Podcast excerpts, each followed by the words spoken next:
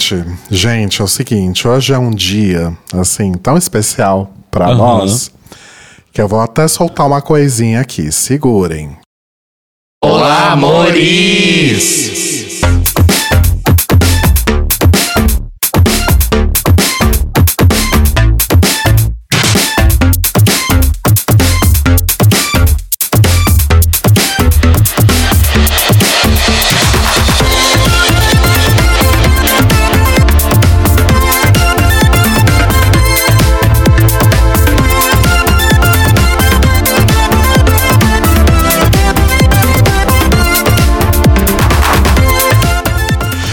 Olá, amores!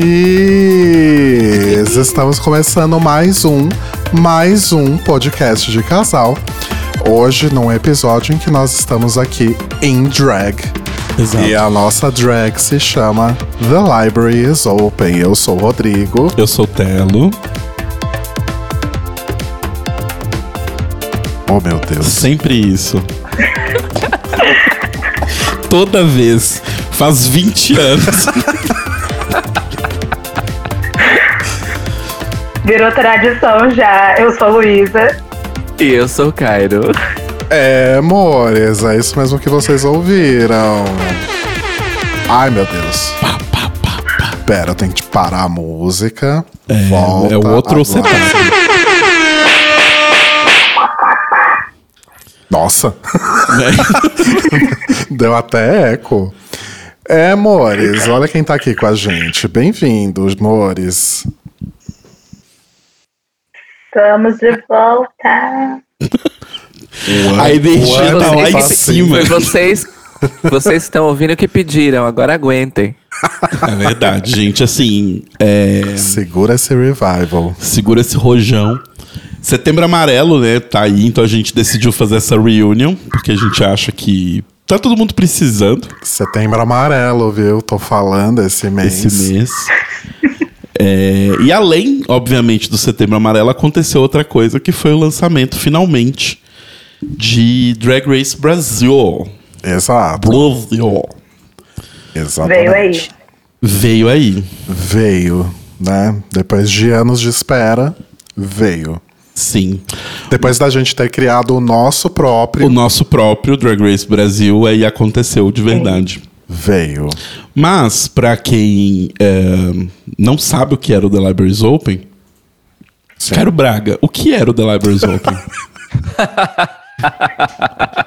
O que era o The Libraries Open? The Libraries Open foi uma alucinação coletiva. Sim. Sim.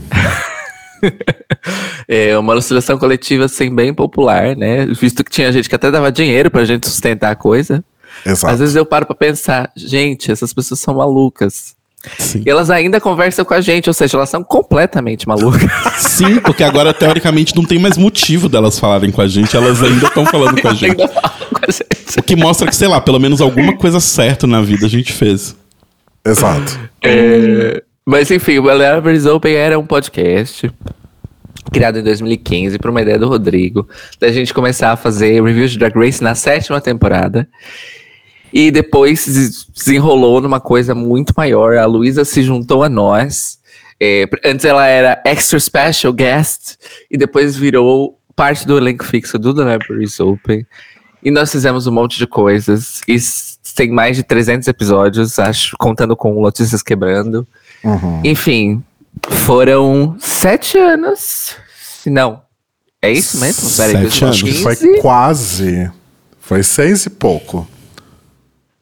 É, Sete, março de pra 2015 a arredondar. dezembro de 2021, não é isso?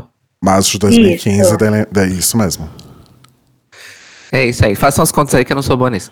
É, vocês estão ouvindo. Muito então, tempo. Foi muito tempo, foi muito tempo.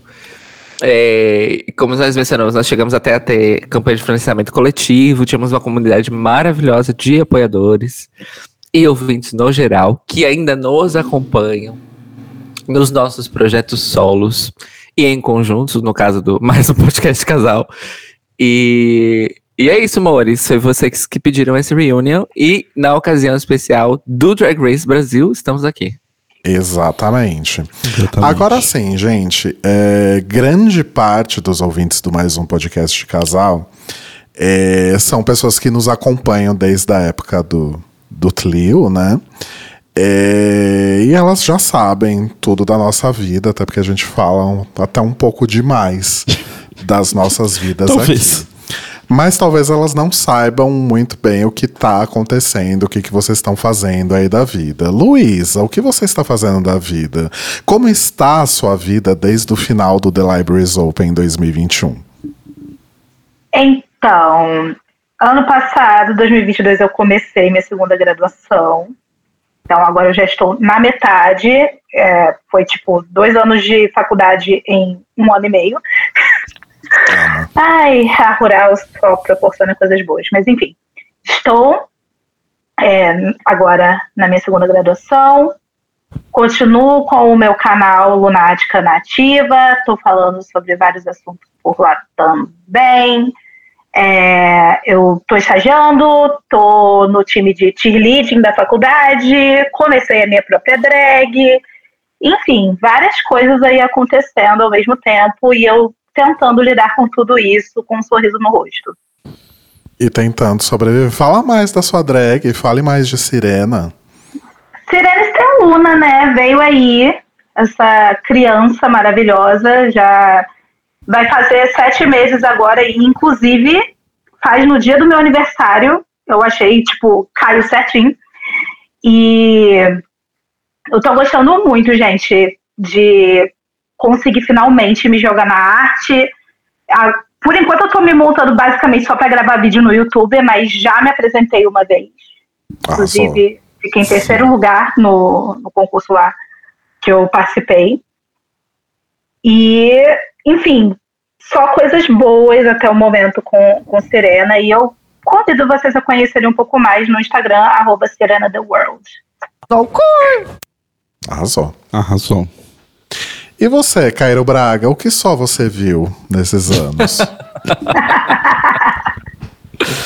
É, bom, primeiramente eu gostaria de dizer que eu acho incrível que com menos de um ano a Serena já esteve num pódio de concurso. Sim. Né? Gostaria de dizer isto. É, e segundo, para seguirem Sirena e Lunática, nossa querida Luísa. É, no caso, a Sirena aparece no canal do YouTube da Lunática, tá? Não se confundam. É, e o que, o só eu vi, vamos dizer que só eu vi, desde o final do Libraries Open, eu tenho trabalhado num emprego, numa empresa multinacional. Ai. é isso, basicamente. É, que mais? Tá, minha vida tá uma vida muito, muito adulta. Trabalho no horário bizarro. que mais? Passo raiva. Mas fiz ótimos amigos no trabalho. Falo espanhol todo dia. Olha. Olha só. Tô tentando listar as coisas boas do trabalho, fora o dinheiro, né? É, que mais? Mês passado eu tirei férias e meus pais, meu pai e meu padrasto vieram pela primeira vez me visitar. Desde que eu vim pra cá. Foi maravilhoso. Eu vi o Robert e o Jean também, nesta ocasião. Arrasou. Tenho preparado com muita calma, paciência e serenidade lançamentos musicais. Comecei terapia no começo desse ano. Olha só. Acho Aí que é. sim. Acho que é. Acho que é uma das grandes, uma das grandes mudanças aí. Que mais? Isso depois de no segundo semestre do ano passado eu ter tido ter chegado bem perto de um burnout, não de trabalho, mas de um burnout de ansiedade, é, em que eu passei literalmente quatro, cinco dias sem dormir assim por vez. Aí eu falei, hum, Gente. se calhar. se Será que tá rolando alguma preciso De coisa? uma terapia. Oi? Será que tá rolando alguma coisa? Não sei. É, será? Será sim? Hum, vamos investigar? Vamos investigar. E pronto. É, mas tem sido muito boa a terapia. Entrei na academia, que aqui a gente chama ginásio, né? Também. É, estou acompanhando aí tam- o, também a jornada de Telo e, e, e Rô no podcast. Nesse, no- nesse que vocês estão ouvindo, eu também estou acompanhando a jornada de terapia e a academia deles. Amo. Tenho me identificado muito com várias coisas. E gostaria de pedir desculpas públicas porque eu mando muito poucos e-mails por um motivo muito simples. Eu escuto vocês logo antes de ir pro trabalho. E quando eu chego no trabalho, eu fico pensando, poxa, preciso escrever para os meninos, comentar esse episódio de hoje e tal. Mas no meu trabalho, por questões de segurança digital, eu não posso mandar e-mails para fora Hum. do ambiente corporativo. E aí o que, que acontece? Eu volto do trabalho uma da manhã, durmo e esqueço de mandar o e-mail.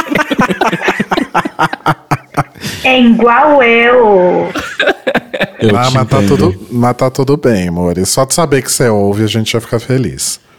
É, eu tô Sim. 100%. Por isso que eu, por isso que eu sei da, da viagem toda de Salvador. Eu amei aquele episódio. Amei o seu perrengue chique. Aham. Muitos perrengues. É...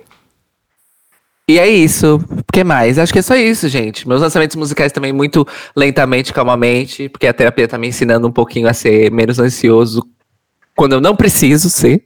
Como, por exemplo, das minhas coisas que são no meu tempo. É... E é isso. E vem coisinhas por aí. Tem tido coisinhas, vem coisinhas por aí de música. É isso. Arrasou. E até o final do ano eu vou sair do Twitter também. É, é um grande. Yeah! Ah, eu também. Gente, vamos pro Blue Sky, por, por favor. É uma grande vontade que eu tenho, mas. O problema é que, assim, o meu Blue Sky. Olha lá, tá vendo? A gente vai falar de tudo, menos Drag Race. O problema é que o meu Blue Sky são, tipo, basicamente é eu conversando com a Luísa e umas três pessoas que eu sigo que só postam. São só essas pessoas. É. Aí eu só vejo as mesmas pessoas, sabe? Aí dá um pouco de aflição. É meio isso. Olha, gente. Inclusive, tô com é, um convite sobrando, gente. Ninguém quer ir pro Blue Sky, não. Sim, eu tenho convites também para distribuir. Eu também. Já ganhei aqui o título de vereadora do Blue Sky. Amo. E é isso, gente. Venham pra cá. Eu fico no fé diverso mesmo, gente. Me Ai, amiga, ela é muito confuso. Eu, eu- de vez em quando eu sempre falo, tá aí, vou investir. Aí eu tento uma semana, me perco horrores e eu falo, ai, deixa pra lá. É, eu não, eu não tenho Mas idade é que pra tá, aprender. né? Mas há anos atrás, o Twitter também era confuso e todo mundo aprendeu. Amiga, Eu mas não é. tem com- aí- Não tem uma. Não, em termos de UX não tem São comparação. níveis de complexidade diferentes. Mas enfim, não é sobre isso que estamos aqui. Não é sobre isso, não é sobre isso. E eu não vou fazer pregação aqui agora sobre o fé diverso. Quem quiser, quem quiser, me pergunte que eu respondo. É, mas eu tenho uma coisa para dizer sobre esse mês de setembro amarelo. Hum. Conte. que é muito importante, que nós esquecemos de mencionar. Tem três pessoas nesta mesa que fazem aniversário nesse mês. Exatamente. Eu e a minha coisa com pessoas. de- Eu, eu tinha falado com o Rodrigo ontem que é assim, nossa, é impressionante a coisa que tem em volta de mim, a energia que atrai virginianos. Mas eu percebi que não é necessariamente virginianos. São pessoas que nasceram entre o. Tipo, do final de agosto ao final de setembro. certo. Fazendo uma conta rápida, rápida, eu conheço 15 pessoas que eu gosto e são muito próximas a mim que fazem aniversário nessa época. Olha só. 15. Poxa, Arrasou. É, é bastante gente. Virginianos e librianos. Virginianos e librianos. Todo mundo muito artístico, muito criativo. nós de setembro. Pois Exatamente. Porque em setembro, né, a chuva cai. Já diria aquele desenho. É, é, né? Esse mês. É a primavera, vai chuva. Exato. Tô falando esse mês. É... Gente, vamos lá então pro Drag Race Brasil. Na o de verdade, é Drag, não é a nossa fanfic. Drag Race Brasil, não é né, nem Brasil, porque afinal estamos no Brasil, falamos português. E eu acho que essa é uma das coisas mais legais que mais me divertiu no, no primeiro episódio, que é imaginar como que isso está sendo legendado lá pra fora, né? Sim. Como que coisas como a Elma Helena de Manuel Carlos está sendo, né, localizado e legendado por aí. Sim. Sim. Eu, eu acho que talvez seja a Helena de Manuel Carlos mesmo, porque passa novela da Globo lá nos Estados Unidos, né? Ah, mas Então. não, não acho que seja algo que tenha um alcance grande o suficiente. É, eu, olha, eu achei engraçado vocês começarem com esse comentário, porque tá na minha, nas minhas anotações sobre as legendas, porque eu assisti o episódio três vezes. Hum. Na primeira, eu assisti sem legenda. Na segunda, eu assisti com legenda em inglês. Na terceira, legenda em espanhol. Só pra ter essa experiência também. Ah, É, e esta referência específica foi traduzida em ambas as línguas como diva de telenovela. Tipo, ah, você parece uma diva de telenovela. Ou ela é uma diva de telenovela. Ah, Não fez uma referência a Helena. Outra coisa interessante também, que é uma referência bem carioca, é quando a Greg fala que vai chegar a gata do posto 9. Uhum. E nas duas línguas eles traduziram como a garota de Ipanema. Tararara. Ah, ok. Então deixaram, deixaram. Não perderam o sentido, mas fizeram uma aproximação que acho que é mais fácil pro pessoal de fora entender, talvez. Sim. Né? Porque Então, falar a posto única 9, que- a galera não entende, mas falar Ipanema todo mundo sabe. Uhum. A única tradução que eu acho que ficou sem nenhum sentido foi é, biscoiteira traduzirem pra Cookie Monster. Sim, e em espanhol também Mentira. traduziram pra Cookie Monster. Nossa senhora.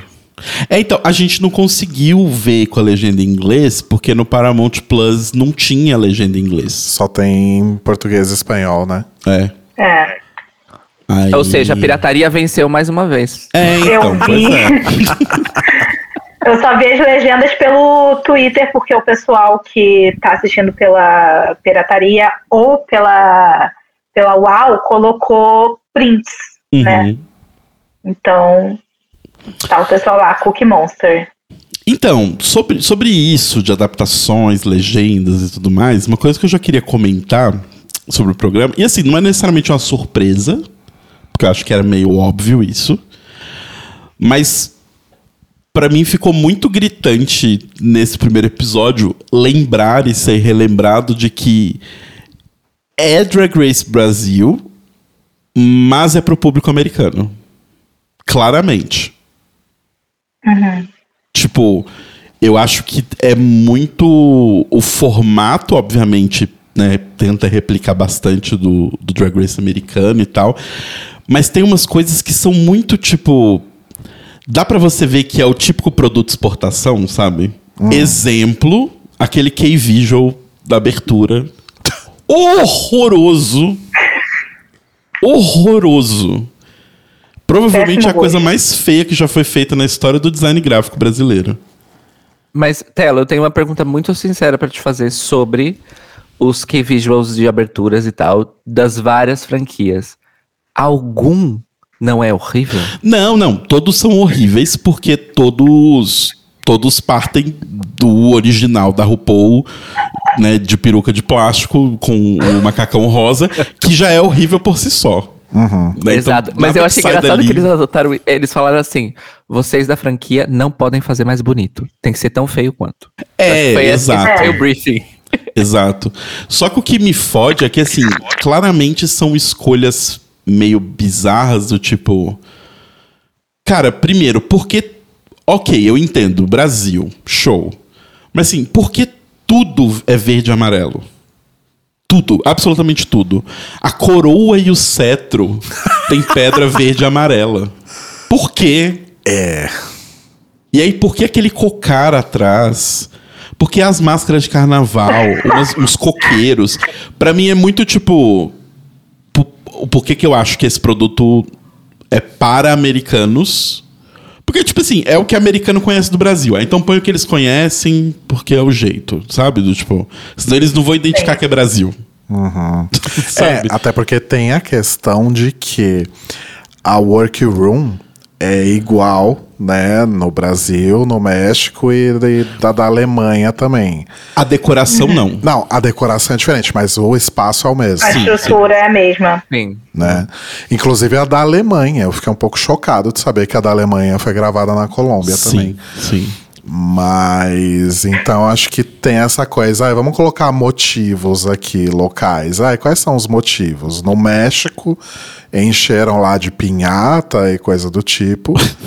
e aqui é essa coisa carnaval. É tipo, na Alemanha eu imagino, tipo, Colocar trocarem. salsicha. É, aquelas máscaras de carnaval no fundo, com aquele multiply, vai ser tipo umas salsichas rodando, sabe? Sei lá, tipo.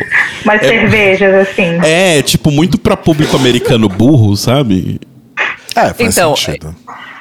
É assim, bom, primeiro eu gostaria de, de já dar um disclaimer para os ouvintes e minhas companheiras de bancada. Eu assisti o primeiro episódio de Drag Race Alemanha hoje, fiz questão, para ter pontos de comparação, justamente porque é a mesma estrutura de produção.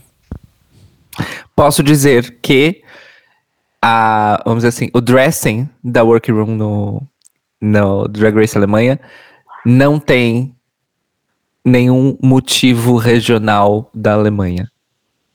Não tem, tipo, moinhos de vento, que eu sei que para nós é muito mais associado aos Países Baixos, mas lá também tem essa coisa. Aham. Não tem referências a Cerveja. vacas, não tem referências a tubas, não tem referências a cervejas, não tem nada disso. Eu eu concordo ma- mais ou menos com o, com o Telo, mas acho que não é para americano. Eu acho que é mesmo uma coisa de exportação no geral. Não acho tanto que é para o mercado americano. E eu acho que eles têm fei- feito isso com quase todas as franquias. Uhum. É, eu acho que até o Drag Race Espanha, que é um pouquinho mais aguerrido, porque é uma produção totalmente local, né? Uhum.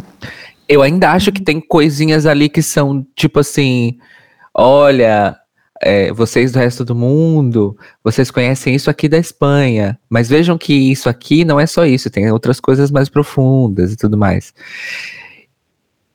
E eu acho que é justamente por isso que eles escolheram esse tema para a primeira runway da Minhas Raízes.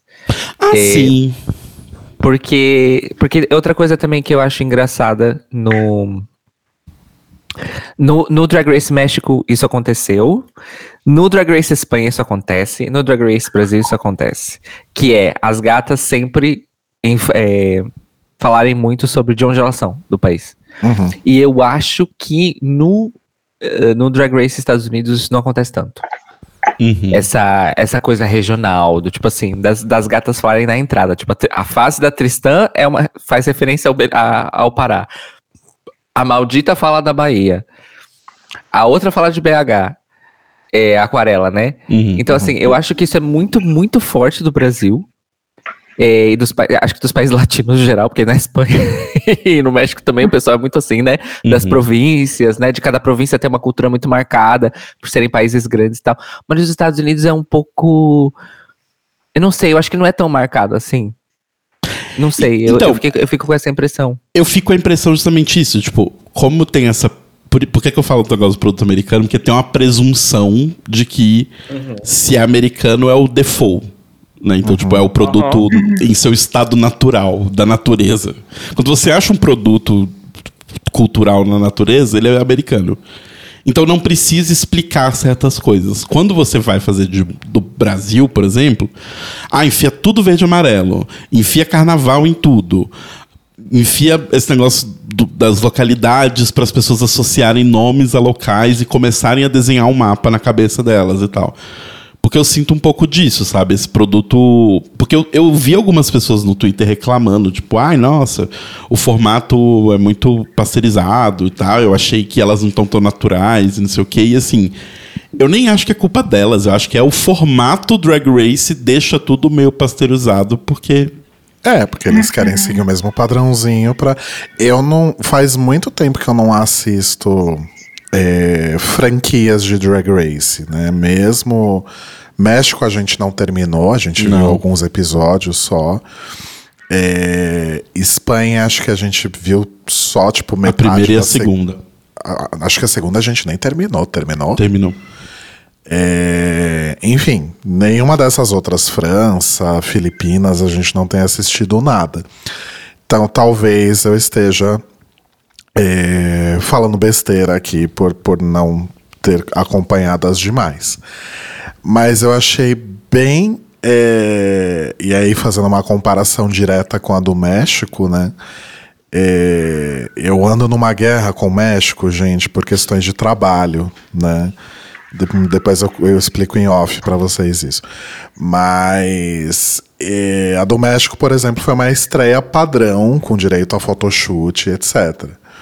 E eu achei a estreia do Brasil um formato audacioso e talvez um pouco confuso, mas audacioso, né? Por ser basicamente uma uma two big openings que na verdade meio que já começa a ser introduzida logo na primeira, né? A- A, a segunda, com direito a Greg falando no no preview do episódio, né? Aqui é Brasil, tá achando que vai ter o quê? Photoshoot? Né? Então eu achei audacioso, mas novamente, eu não sei se, se alguma das outras franquias fez algo diferente nesse sentido também. Posso confirmar que não fez, porque Drag Race Alemanha é a estreia padrão. Photoshoot, todo mundo Photoshoot lá. e passarela. Photoshoot É e isso. Não. passarela de onde você vem. Não, não, o pior é que não. O pior é que no. Não, e detalhe, né? No Drag Race Alemanha tem queens de três países. Porque são, são queens da germanofonia toda. Então é Alemanha, Áustria e Suíça.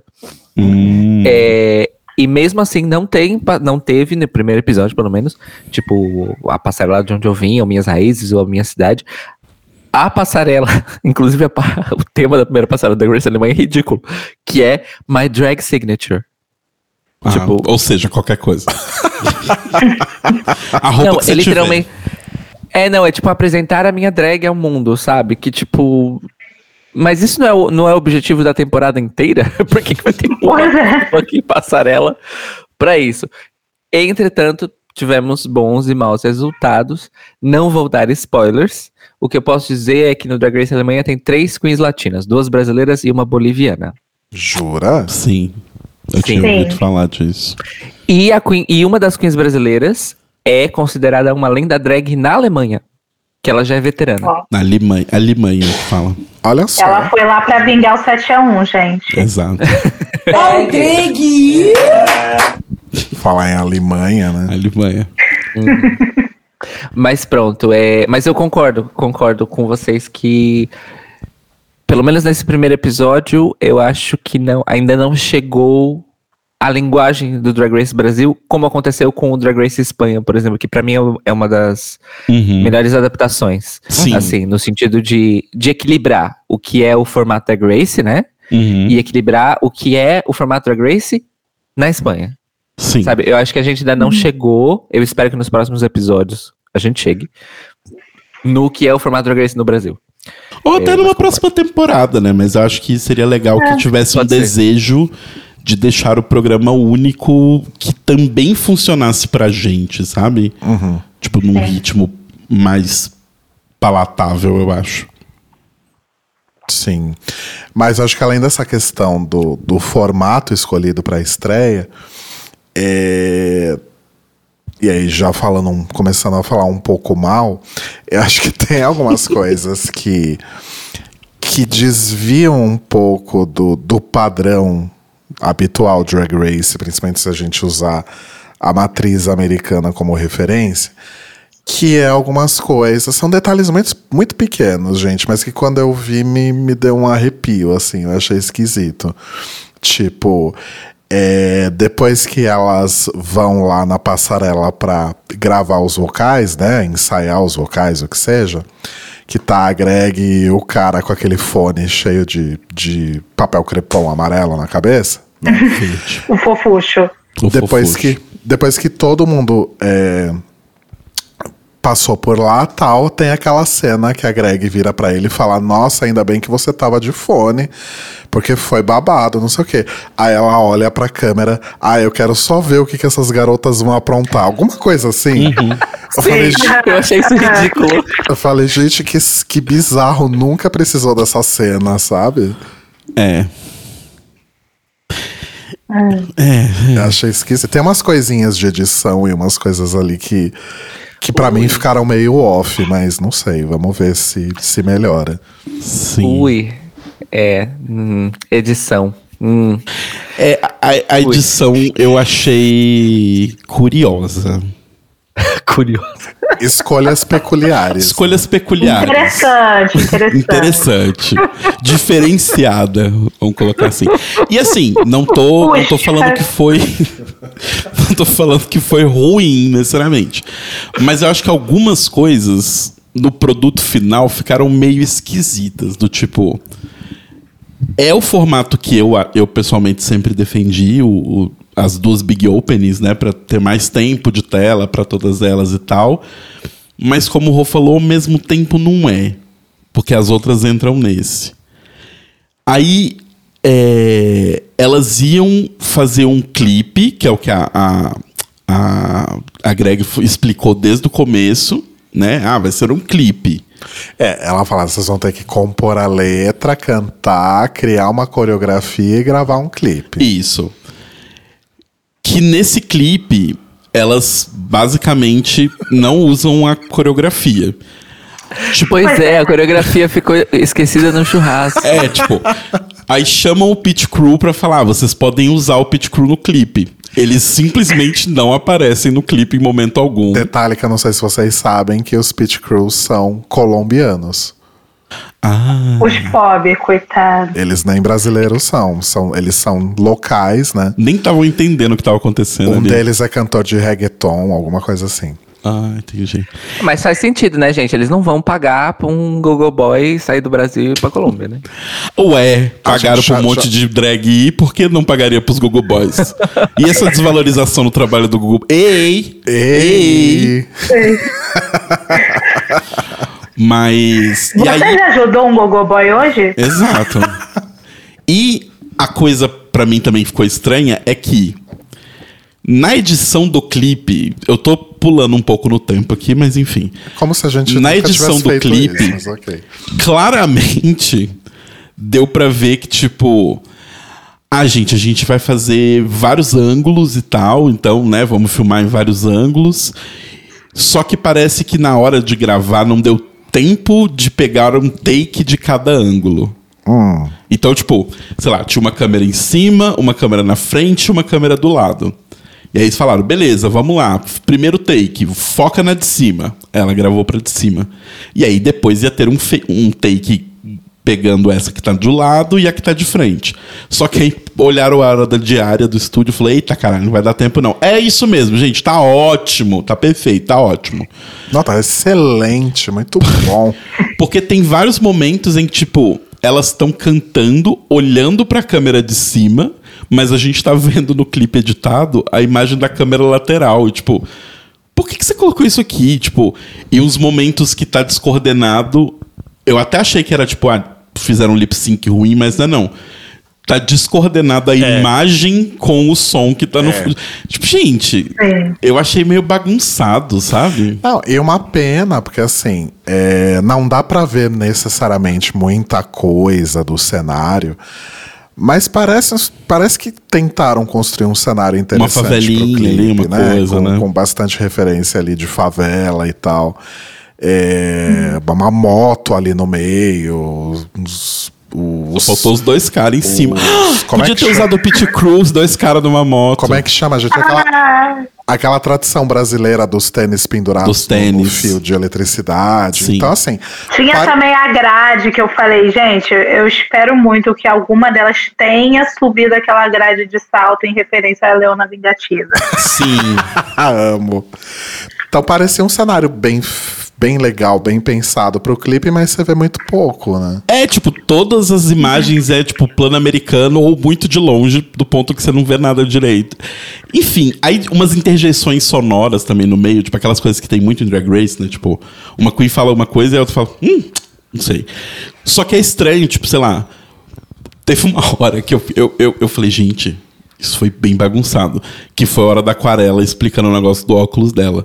Que é tipo, Ai. é aquarela falando num depoimento sobre a miopia e aí corta sem pausa no áudio para aquarela falando na no workroom sobre os fãs terem ajudado e sem pausa de novo corta de novo para a aquarela falando chorando no depoimento contando a história só que como é a mesma voz e você está acompanhando a mesma voz falando e tem aquela coisa de, de sincronizar o áudio com a imagem, né, Pra não ser tipo troca a imagem, troca o áudio. Tem, né, tipo, uma coisa entra antes da outra. É muito confuso em qual aquarela tá falando. Sabe, do tipo, parece que ela tá normal contando uma história do mais absoluto nada, ela está aos prantos. Gente, meio esquisito esse corte. Telo, eu fiz exatamente essa anotação. Eu coloquei assim: problemas de edição e narrativa. Choro da aquarela entrando do nada. E saindo do nada também. É, e do Desaparece. nada ela para de chorar. Tipo, gente, foi muito Não. esquisito. E, e foi tão engraçado porque ah, quando a gente tava assistindo a primeira vez, é, ela fala, né? Ah, é porque eu tenho 12 graus de miopia. Aí eu falei pro Telo, nossa, por que, que ela não opera, né? Aí daqui Aí eu tive que explicar pra Karen a, a vida real como é. Porque, mas eu acho que 12 graus dá pra conseguir pelo SUS, inclusive, se eu não me engano. Mas enfim. É... Mas aí eu criticando, né, a aquarela, tipo, virei pro Telo, af, por que, que não opera? Corta aí nesse exato momento entra a cena dela chorando que quebrou o óculos e que o óculos custa dois mil reais. eu me senti a pior pessoa do mundo, né, nesse momento. Sim. Eu tive que explicar pro Rodrigo que nem todo mundo consegue pagar uma cirurgia. Mas eu acho que ela conseguiria operar pelo SUS, sim. Não, conseguiria, conseguiria, mas existe fila, existem vários fatores para uma Bom. pessoa não fazer uma cirurgia. Talvez ela não possa parar de trabalhar e por isso ela não Mas pode o- ficar um tempo sem enxergar. Mas o fato é que pra ela, realmente, pra esse grau, não existe lente de contato. Mal pro meu tem. Imagina 12. Mas sim, gente, muitos problemas de edição. É, as divisões de momentos dos episódios, assim, bruscas. Completamente bruscas. É, não, usa, não sei porquê, não usaram aquele, aquela vinhetinha de transição das bandeirinhas com o som, Uhum, uhum. com, o- com o efeito do carro. Sim. Aquilo, aquilo, aquilo é uma transição maravilhosa pra você dividir momentos do programa. Por exemplo, nesse momento da choradeira, acaba a choradeira, a gente tem um plano da workroom e tem um corte completamente seco, mas assim, 100% seco pra introdução da, do main stage. Eu, eu, fi- eu fiquei assim, eu até voltei, quando, quando isso aconteceu, na minha primeira, a, a primeira vez que eu assisti, quando isso aconteceu, eu até voltei o episódio, porque eu pensei, é, ui, meu arquivo tá com problema, alguma coisa assim. Aí voltei e vi.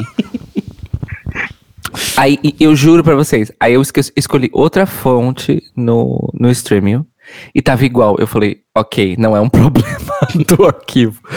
A edição tá assim mesmo. E aí, e é muito bizarro, porque, na verdade, assim, a edição não estava visivelmente, é, como eu posso dizer, duvidosa até esse momento da choradeira. E dali pra frente no episódio, desanda completamente a edição do episódio. Uhum. Mas assim, fica, fica feia a edição do episódio. A edição do videoclipe, bom, ela já falou, é uma bagunça, não faz o menor sentido, é uma decupagem péssima, porque você só tem close na cara das queens, você não consegue ver o look delas, porque é só é close, é close, é close de uns ângulos bizarros. Parece que eles montaram aquele cenário no, numa cela de solitária e tinha só o espaço pra câmera ficar de cima ou de baixo, não tinha espaço pra câmera ficar no meio Uhum. e não tinha espaço pra câmera fazer plano, plano aberto. É muito bizarro. Fora a história da coreografia, que foi bizarro, É. porque Que tem aquele momento de, nenhum. ai, quem vai fazer a coreografia? Ai, ela é boa e elas ensaiando no palco, o que deu a impressão de que elas teriam um momento de dança em grupo, e isso nunca aconteceu. Sim. Pois é. Ou aconteceu e, E, só a gente não viu, né? Porque elas também. É. A música que elas escrevem e que elas meio que dão uma cantadinha é maior do que a que vai pra música final. Não é? Ou É, não? é, então, eu também, é, eu também fiquei com essa impressão de que ficou faltando. eu Fiquei, porque eu pensei comigo, ué, mas na cena da gravação tinha outras frases, onde é que elas estão? Enfim, É, então. tudo muito bizarrinho nesse sentido. Mas a edição. A edição da Runway até que não tava tão ruim. O que me incomodou na Runway é foi a edição de som, em que eu não sei se foi um erro, eu não sei se foi preguiça, eu não sei se foi falta de habilidade técnica, mas eles deixaram as músicas, todas as trilhas musicais, no mesmo volume o tempo inteiro lá no fundo, Uhum. e aí as vozes aqui. Então a- e aí aí a Gretchen falava, aí ficava a música, mas a música ficava lá no fundo. assim. Aí de repente a Bruna falava, e você levava um susto assim. "Ah!" Porque entrava uma voz alta do nada. Sendo que. E eu fui confirmar. Gente, eu fui confirmar. Eu fui no YouTube, assisti um monte de, de, de trechos de runway de várias franquias. E é sempre feito com nivelação de volume. Quando não tem ninguém falando, a música sobe. Aí a pessoa fala, a música desce. Terminou de falar, a música sobe de novo. Que é pra deixar a coisa fluida e animada, né? Uhum. E não ficar com silêncio, silêncio estranho, que não é silêncio, na verdade. Porque, na verdade, se fosse só silêncio, seria menos estranho. É um efeito psicológico muito maluco. É, mas a música baixinha no fundo, e de repente alguém fala, tipo assim, na sua cara, é muito. fi- Ficou muito feio. Eu fiquei muito incomodado com isso. Mas assim, muito incomodado mesmo. E depois.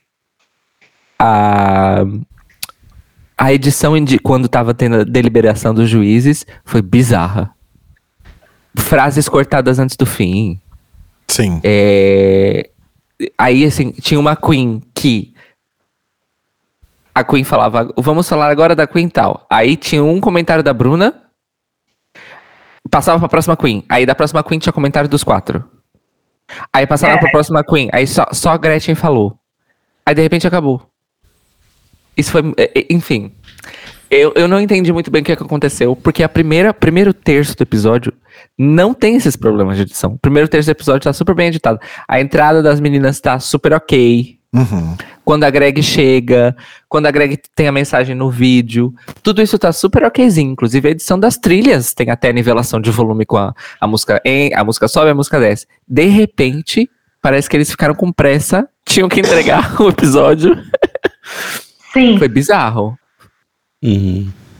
É, tá com um cara que foi entregue em cima da hora, aqueles. né? Ou que mudaram E de outra ideia. coisa, Hum, pode falar, Lu. e outra coisa, na, na entrada da Tristan, a, a trilha sonora que botaram pra, enquanto ela estava explicando, ah, porque a minha drag é uma demônia amazônica. O que estava rolando no fundo era a música que. aquela trilha que rola antes do lip sync. Meu Deus, eu não Ah, reparei é- é- isso. é verdade. eu não reparei. Aquela trilha que é meio de, de, de tensão, assim. né? Aham. Isso. É verdade, Lu. Ai. Você falando, eu lembrei. É, então, é, é estranho. Pra mim, a sensação final que me deu é que eles tinham editado tudo como um episódio duplo, pra ser uma estreia dupla. Será? E aí meio que falaram, então, não, vai ter que mudar. E aí tiveram que re... Porque esses erros Tiveram que que, a gente... remontar pra caber em dois. É, isso. porque esses erros que a gente tá comentando, eles não me parecem. Porque, como o Cairo falou, tipo, a equipe claramente é profissional, porque uma parte do episódio está muito bem feita. O resto tá esquisito, meio estranho. Então me parece, tipo. Não me parece um trabalho que foi mal feito de cara. Me parece um trabalho que foi feito e aí depois teve que ser refeito meio correndo. Então ele ficou meio uma colagem de várias coisas, sabe? Será que É. existe. eh, Será que existe, pensando que existe tanta franquia já, será que existe tipo uma Bíblia que Sim, tem coisas do tipo, ah, para situações como essa, use a trilha X. Para esse tipo de situação, use o corte Y. Deve ter, né? Provavelmente eu- sim. Eu tenho certeza que sim, porque no caso específico de Drag Race, como já tem um. É tudo. É um, é um pacote, né? Tem o pacote gráfico. O, Telo sabe bem, tem o pacote gráfico. Sim. É, mas também tem o pacote sonoro dos efeitos sonoros e das trilhas, em que, em que cada momento e que cada intenção elas têm que ser usadas. Isso assim, isso é.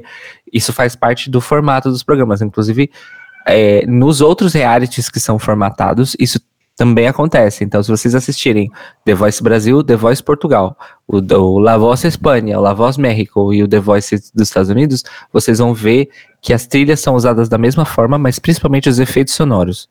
São Uhum. usados exatamente os mesmos, nos mesmos momentos, para dizer as mesmas coisas, e os estilos de edição também. Sim. Tipo, quando é uma tomada de câmera lenta, quando é a pessoa rindo, quando é a tomada dela se preparando para entrar no palco. Essas coisas são tudo muito estabelecidas, porque faz parte da personalidade, né? Entre aspas, de cada é, formato. E é legal Então, que dá pra você. Ah, desculpa, Karine. isso é pode falar. certeza. Não, não, então isso é certeza, Rô. É certeza que tem um, um package. É legal que dá pra você até pegar, tipo.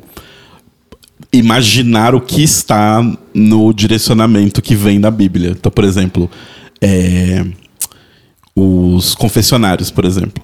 Aparentemente, o que vem na Bíblia é sempre a mesma roupa e sempre aquela distância da pessoa, né? Aquele enquadramento. Mas, por exemplo, não vem posição, porque nos Estados Unidos, a maioria dos confessionários são da drag meio que. é, imagino que você está olhando ela de frente, né? Ela tá não exatamente de frente, ela tá um pouco de lado e você está sempre vendo o lado esquerdo dela pra frente na câmera e o lado direito um pouco pra trás. Certo. No Brasil é ao contrário. Ou seja, isso não tá na Bíblia. Não precisa ser visto da direita ou visto da esquerda. É essa posição, esse enquadramento E esse formato de roupa e tudo mais. Mas isso não deve estar na Bíblia. Então, ah, a gente quer fazer um pouquinho diferente. Vamos filmar as queens da direita pra esquerda, não da esquerda pra direita? Vamos. Olha, eu não tinha reparado isso, interessante. Mas, gente, só pra gente é, encerrar a questão do clipe, que a gente já destruiu bastante o clipe aqui. A gente não destruiu, a gente fez críticas à edição. Ele me passou Isso uma. que a gente nem falou da música, que é horrível. É esse ponto que eu quero chegar também. Primeiro que eu achei que o, o clipe me passou uma vibe ou no Shibera Don't, Tu, super. né? Uhum. Me lembrou bastante. O Noche momento. Beradonte da Anitta. O quê? Tem uma vibe clipe da Anitta, funk rave, Tem, uma coisa tem, assim. Girl né? From Real, Ai, é, coisa assim.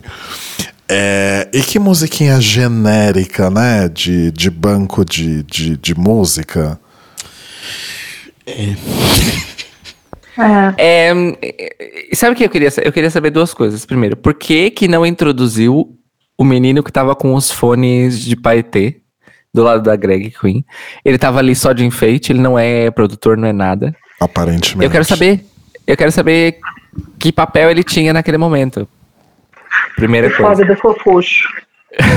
E segunda coisa, quem é que canta o refrão de Festa com Mozão, que também é um, é um motivo pra letra completamente ridículo. É, Vem, mozão. é assim, uma coisa a gente também tem que, tem que admitir. É, essa parte também foi bem Drag Race. Coisas que não fazem sentido, música ruim. Sim. É, não, nada É. que a gente tá criticando aqui, gente. é, primeiro, não, é- não são elas, as drags, tipo, nem a Greg, nem nada. Tipo, é coisas inerentes no formato, mas a gente acha que Sim. pegou, inclusive, as piores coisas de Drag Race, né? Os maiores defeitos, que é essa edição meio nada a ver. É, tudo Exato. meio esquisito, uma montagem meio que você olha e fala assim: ah, o que que você tá querendo me contar, episódio? Tipo. E, e gera momentos maravilhosos, né? Tipo a Milesine. A Milesine. Não. Não Melusine. Milesine. Melusine, obrigado, amiga. Limousine. Limusine, como diria a Dakota. A, a Melusine falando, tipo, gente, eu tô muito perdida. E aí corta pra outra perguntando pra ela, fala, e aí, conseguiu? Eu consegui. Olha, eu tenho que dizer que eu me identifiquei com essa parte, porque eu sou assim. Então, mas dia. tipo, Eu tô na faculdade, ai, gente, tô muito perdida. Daqui a pouco vem. Amiga, você entendeu? Sim. mas Sim, assim, é se assim, você ó. quer dar um, um tom de, de humor, de mentira, tá com efeito sonoro, tá com shade button, tá com. Sim. Sabe? Não, é- Alguma coisa eu- pra, eu- tipo. Eu até trouxe ele hoje. ó. Olha só. Traz alguma coisa pra, tipo, mostrar que o. Tipo. É meio que a edição balançando a cabeça pra você, falando sim, a gente entendeu que ela falou A aqui, depois ela falou B. Tipo, não é edição maluca, a gente sabe. Só que como não tem nenhum efeito sonoro, não tem nada, parece que é simplesmente uma edição maluca que colocou as coisas fora de ordem, sabe? Sim. É, ó. Enfim, e, e- não, e a minha segunda pergunta é: quem é, eu já fiz essa pergunta? Quem é que canta o refrão dessa porra? Porque não é a Greg. É, cê, cê, tu São elas. Eu falta- acho que são elas. Você acha? Eu também acho que são Aham. elas. Assim, Enfim, gente, assim, eu, na, parte, na parte lá do ensaio, a.k.a. o recital de dança da Melusine, Uhum. tava uma voz que eu não reconheço. Acredito que sequer seja uma voz de alguém do Brasil, porque o sotaque cantando lá estava diferente. Olha. Mas o que eu sinto que na música final juntou as seis ali e cantou todo mundo junto. Eu tô esperando Como- sair o Color Coded de Festa com. Ai, por favor, por favor, fãs de K-pop, façam color coded. Eu tô rindo porque eu pensei que pode ser a, a inteligência artificial da Demi Lovato. Saudade não tem tradução! Pior que eu também, quando eu ouvi isso aí, eu também senti que era IA, gente. Eu tenho. Ai, pra mim gente. é um fato, é uma IA cantando. Que degredo, que degredo. Foi, foi a inteligência artificial do Fred Mercury cantando I'm Just Ken. Exato. Ai, É, gente. Então, eu tenho uma coisa, assim, all tea, no shade. Se- e sem shade pras meninas, porque assim, nenhuma delas tinha experiência prévia com música, pelo Sim. que elas próprias falaram. Absolutamente nenhuma Sim. delas. Uhum, uhum. E assim, algumas conseguiram até uns resultados interessantes. Tipo, a Aquarela até se arriscou ali, fez várias piadas ótimas é, no rapzinho dela, ficou muito boa. É, não achei. Enfim, a gente vai falar disso depois. Mas não, a NASA, não que ela seja má, mas overrated total. A parte dela foi 100% genérica. Uhum. É, só que assim, o refrão, que supostamente é a parte da música que é pré-feita, né? Uhum. Era pior do que a maioria das, do- de- dos versos das queens que nunca escreveram um- um- um- uma quadrinha na vida. Exatamente. É. O Puxado. ponto é exatamente esse. Do tipo assim, eu acho que a única que tinha a letra pior do que o, o- o Festa com Musão era a Diva Amor. Era a única que tinha a, a- a pior do que o- as outras estavam todas melhores. Que não, não Eu acho que a com nada, né? produção entrou no, no chat GPT e falou: faça um refrão pra mim. Exato. Com mozão. Faça um Tempo, refrão, a rima é, Festa. é ão. A rima é ão, me dá um, um refrão aí.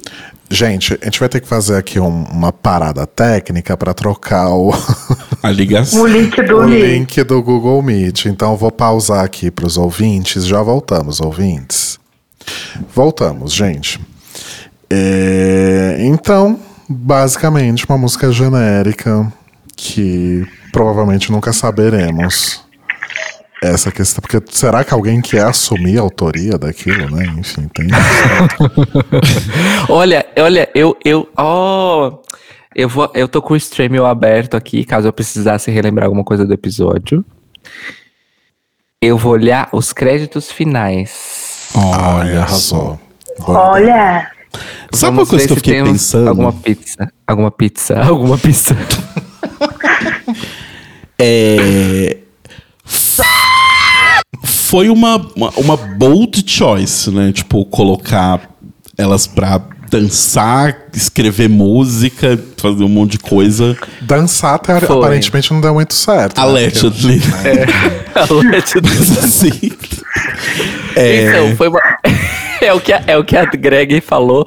Ela falou isso pra quem? Não lembro. Ela falou isso pra alguma das queens na hora dos, dos comentários. Que ela falou assim: você ousou e é bom ousar. E às vezes, às vezes é, dá certo, às vezes não. É o que foi esse episódio pra mim. Eles ousaram e não sei se deu muito certo. é, então, E, e- e outro conselho, né, da Greg, que foi dado 550 vezes, é: olha a dicção, hein? dicção. olha a dicção. A nossa amiga dicção. Faltou. Nossa amiguinha dicção. A gente já tem o nosso equivalente do Make Me Laugh. Exato. e a dicção, O- o hein, Make- querida? O Make Me Laugh brasileiro é fala direito, sua vagabunda. Esse é o Make Me Laugh. Ó, a É. próxima temporada vai ser um ano de Anastasia Beverly Hills, 150 mil reais, e um ano também de fonoaudióloga. De fono. Exato. Aliás, eu Luísa, gostava. Você, eu ia eu marquei aqui pra te Estávamos per- com essa dúvida. Marquei pra te perguntar aqui, esqueci. Você quer referência no tema make? É, não existe Anastasia Beverly Hills no Brasil, né? Então, é, é uma dúvida que eu tenho também. Hum, E, e eu fiquei até surpresa, na verdade, quando eles anunciaram que, que ia ser a Anastasia, que ia ser a patrocinadora. Eu achei que havia o quê? Uma Catarine Hill, Uhum. uhum. Uma marca nacional, alguma coisa. Até a Ludurana que a gente botou no nosso, na nossa fanfic. Uma, sei lá, Make Be, quem disse Berenice, uma coisa Boca assim. Rosa. Boca Rosa, Bruna Virgínia. Tavares. Mas eu achei real que seria pelo menos uma Catarine Hill, porque pelo menos as drags que eu conheço que usam maquiagem nacional, muitas delas usam Catarine Hill. Aham. Porque assim, como que funciona esse, esse, esse carregamento de um ano? Elas recebem tudo de uma vez e estoca onde você conseguir? Ou tipo, elas recebem por mês? Alguém sabe? Eu não faço a mínima ideia. Olha, você sabe que eu acho, eu acho que, que algumas queens de Drag Race Estados Unidos já explicaram como é que é isso? É... Porque a minha dúvida é, se não existir Mas eu esqueci. Anastasia Beverly Hills no Brasil, torna um pouco mais complexo elas receberem essa maquiagem, já que não tem representação aqui, né? É, então. Pera, gente, É porque assim- só um minuto. Eu acho que tem na Sephora. Ah, ok. ok. Ok. Eu li algo do tipo recentemente. É porque eu também não frequento Sephora, então não, não ia saber dizer. Não frequenta esse ambiente. Não frequento, Então- eu compro na loja do bairro mesmo. Bom. Eu, eu acho que faria sentido elas ganharem um tipo de voucher. Que É, tem validade de um ano e é ilimitado e é tudo na faixa. Então, tipo assim, elas vão lá, por exemplo, a que ganha vai lá na Sephora, em São Paulo, Rio, whatever. E aí ela pega o que ela quer, passa no caixa e aí Caixa ela fala, carimba. Eu tenho aqui o meu, o meu voucher porque eu ganhei o Drag Race Brasil. E as gatas falam, ah, sim, senhora. Aí elas têm que registrar o produto, né? Porque, enfim, estoque, blá, blá, blá. E elas saem sem pagar nada. Obrigado, até a próxima. E eu acho que elas têm, eu acho que realmente é, a questão é só o prazo. Eu acho que elas realmente têm um ano mesmo, tipo, pra fazer, pra pegar o que elas quiserem. Eu acho que não tem limite de quantidade. É um ano, não É, é, a Deve ter limite de quantidade, sim. É um ano Você ou é a acha? Sickening Supply, igual no. no A year. Não, Então, É um ano. É, mas, mas vocês lembram que no, lá atrás, na primeira aparição da nossa Anastasia Beverly Hills, nem Drag Race Estados Unidos, era a Lifetime Supply? Sim, sim. Nossa, é verdade. Vocês lembram disso? A loucura, Eu lembro, a eu loucura lembro. que é você fazer isso. Provavelmente tinha no contrato, tipo, sei lá, ah, você pode pegar a lifetime, sendo que lifetime significa se a empresa X continuar dando lucro, tananã, num máximo de X dólares por ano. Aham. Aham. Aí depois do Lifetime mudou pra Sickening Supply, Uhum. que, era uma, que, é- que aí era é a coisa mais Vaga. é, mais vaga possível, qualquer coisa pode acontecer. E depois foi mesmo a Year. E aí depois saiu a Anastasia Beverly Hills, né? Não, a Anastasia Ainda continua. tá. Ainda tá. Quem Firme é e que forte. saiu? Ah, não, foi a Absolute que saiu. Nossa, mas Era, já é faz porque era 50 Nix no começo. Faz não era nem a 15 Anastasia. era Ah, era Nix. Era Nix. É verdade, era Nix. Nix, Nix Makeup. Cosmetics. É, Amo. e assim, só, só para confirmar outra coisa essa relação dos prêmios, né? É, a dinâmica dos prêmios é a mesma nessas três franquias produzidas na Colômbia. Então é um ano de Anastasia Beverly Hills, Coroa e Cetro pela Empt alguma coisa, que, né, que é a empresa que vai fabricar. E aí eu quero dizer que é uma sacanagem as queens brasileiras ganharem só 150 mil reais de prêmio. Eu achei uma Pois é. sacanagem. Uhum. Porque É, então, no Drag Race é Alemanha, da Alemanha? Drag Race Alemanha, o prêmio é 100 mil euros. Puta que pariu. É. Dá Poxa, 600 mil Vou ter que reais. estar me inscrevendo pro Drag Race Alemanha, gente. Sinto muito. Vale mais a Porque pena assim- se inscrever pra Alemanha. Não, e assim, eu- porque é, eu, eu fiquei pensando, ah, é, ok, tem a, que- a questão do valor da moeda, mas na verdade é pior, porque com 100 mil euros, é, na Alemanha não sei dizer, mas acho que dependendo do lugar sim, com 100 mil euros, você consegue pagar entre 30% a 50% de uma casa própria com 100 mil euros. Com 150 mil reais no Brasil, você dá uma entrada, né? E olha. Isso a as- Diva Amor falando, chega de morar de aluguel. Eu fiquei pensando, eu fiquei pensando, você tá falando do quê, gato? É, gata, você tá falando de morar onde? Porque assim. a- Obviamente a gente tá nas. eu, Né, Rodrigo, a gente tá na cidade mais superfaturada do Brasil, mas assim. Em São Paulo, 150, você não compra. Você não dá nem entrada, acho que num apartamento de uma Coab, gente.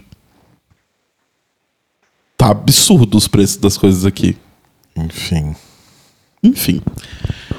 Mas sim, eu achei o prêmio, assim, obviamente, maravilhoso. A, a, a Greg tava falando lá no, no programa lá da, da blogueirinha lá que o prêmio do Queen of the Universe, na conversão, deu mais de um milhão de reais. Uhum.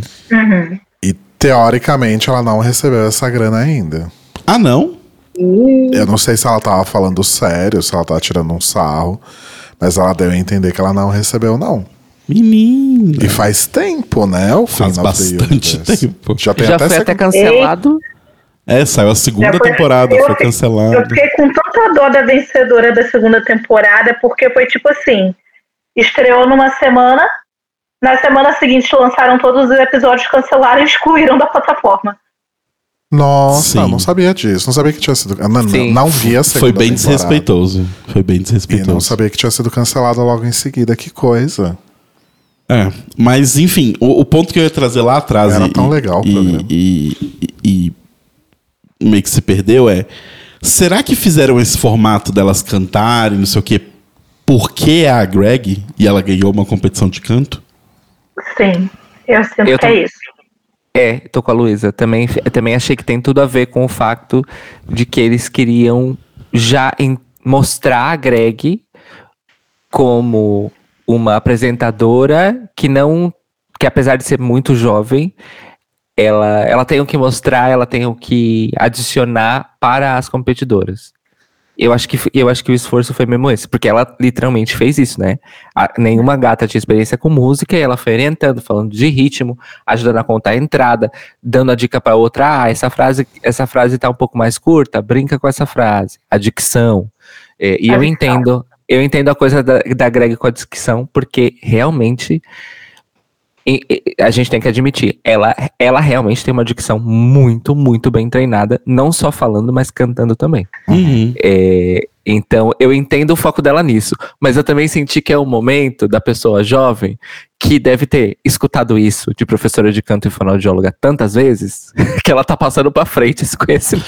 Ah, não, é que eu acho meio injusto. Acho que a Dakota comentou isso no, no review dela, né? Que tipo.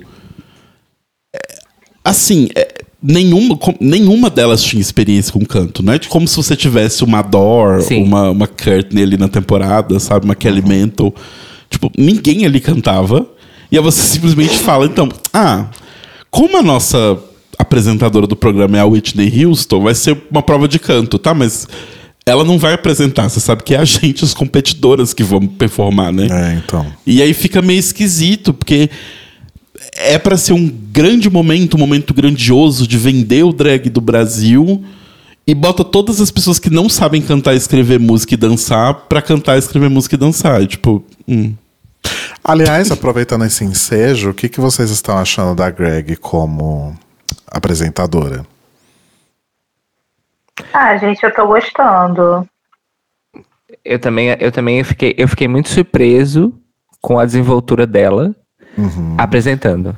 Fiquei muito surpreso. Inclusive, a- uma das minhas primeiras anotações é: as melhores coisas do programa são o elenco, óbvio, a Greg e a Bruna. São as melhores coisas até agora.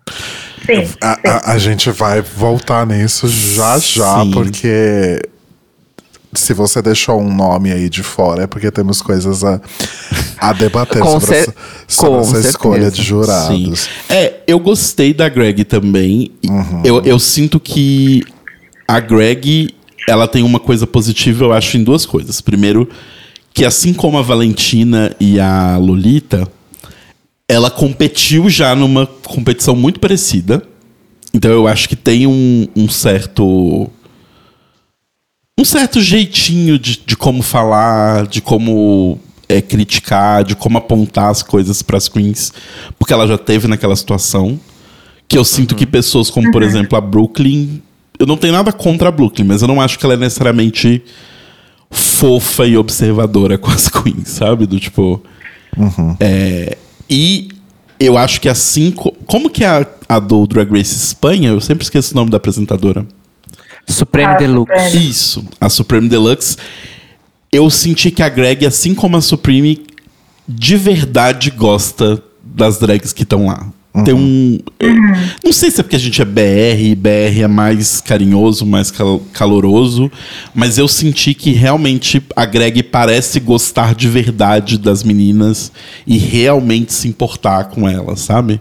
Não é aquela coisa meio distante de apresentadora, assim. Então, isso eu gostei bastante. E é interessante você falar isso, Tela, porque a é, Greg disse numa entrevista que uma das, uma das coisas que ela ficou assistindo e estudando para se preparar para ser apresentadora foi Drag Race Espanha. Ah, que ela se só. inspira muito na Supreme Deluxe. E a Supreme Deluxe mandaram pra ela, óbvio isso. E a Supreme falou nas redes sociais que tá torcendo muito pra Greg, gostou muito dela no Rainha do Universo. Arrasou. Que legal. Ou seja, eu já quero esse feat, porque a Supreme também é cantora. Não vamos esquecer. É verdade. Vem tô- é Mas é isso, concordo. Eu também, tô, eu também gostei. Acho que pra quem não tinha uma experiência formal como apresentadora de TV, eu acho que ela tá bem desenvolta. Sim. Ela acho que conversa bem com câmera e tal, então talvez ela possa até se soltar um pouco mais. Uhum. Mas eu acho que para um primeiro episódio foi incrível. Eu vi ela falando que, inclusive, ela vai. é, já estão tirando sarro da foto do, da promo do, do segundo episódio, né? Que uma montagem mega cagada que ela tá com uma cara horrorosa na foto. Eu não vi. É, ca- cada pessoa da, da- que tá na foto tá numa resolução diferente. É, é, Nossa. é, é Puta bizarro. que pariu, gente. Mas é. Trabalho de faculdade. Que foto é essa? Eu preciso ver. Eu preciso ver isso agora, porque. Talvez esteja no, no perfil do Instagram, não sei. Deixa eu ver aqui. Deixa eu ver se tá no Twitter. Mas ela falou em algum lugar, talvez tenha sido lá no, no da blogueirinha Tá também, no Twitter. Que ela vai usar looks inspirados em apresentadoras icônicas da TV brasileira. Hum, Então isso eu tô bem curioso pra ver. A Greg falou isso? Aham. entendi. Hum. Acho que vai ser bem legal. Sim. É. Acharam a foto? Achei no Twitter. Vou mandar. no- Manda, o li- manda o link, por favor, Lu, que eu preciso ver isso. É, mas, gente, enquanto a gente vai vendo isso, é, vi aqui que a gente já tá com um pouco mais de uma hora, então antes que vire o The Libraries Open, com três horas de episódio, vamos falar das Queens finalmente? Vamos. Vamos. Aí Vamos falar a de gente, coisa boa? aí acho que a gente pode falar conjunto da obra mesmo. A gente pode falar da entrada, da performance no episódio de uma forma geral, do look de runway. E aí a gente já amarra todo mundo. Pode ser? Pode. Tá. Então, a primeira que entra é a NASA, que pelo que eu entendi é a mais novinha, né? Ela tem 22 anos. Sim. Sim. E ela entra falando que ela é a farofeira e o cacete a quatro, enfim, eu achei um pouco. É que Eu aí- achei é um é que- arquétipo normal. é que aí vão falar que eu não gosto dos jovens, né? Mas. Mal sabem vocês. É meio que exatamente o contrário disso. É, mas eu acho que talvez realmente ela ainda esteja começando, vamos dizer assim, e ainda tá, tá se encontrando ali em termos de personalidade, coisas assim. É, É. acho que dá pra dizer. Eu achei ela parecidíssima com a Olive na- no look de entrada. É verdade, Nossa. tava um pouco com uma vibe da Olive. Que era, que era um look de entrada meio básico, né? Se a gente for pensar. Compa- acho que comparado sim, com comparado com as outras, sim. Não é uma Rebecca Glasscock de camiseta branca e jeans. Mas. É, não, não é. Entre. Não é uma de The Ritz Bonjour Ladies. Exato. Bonjour, ladies.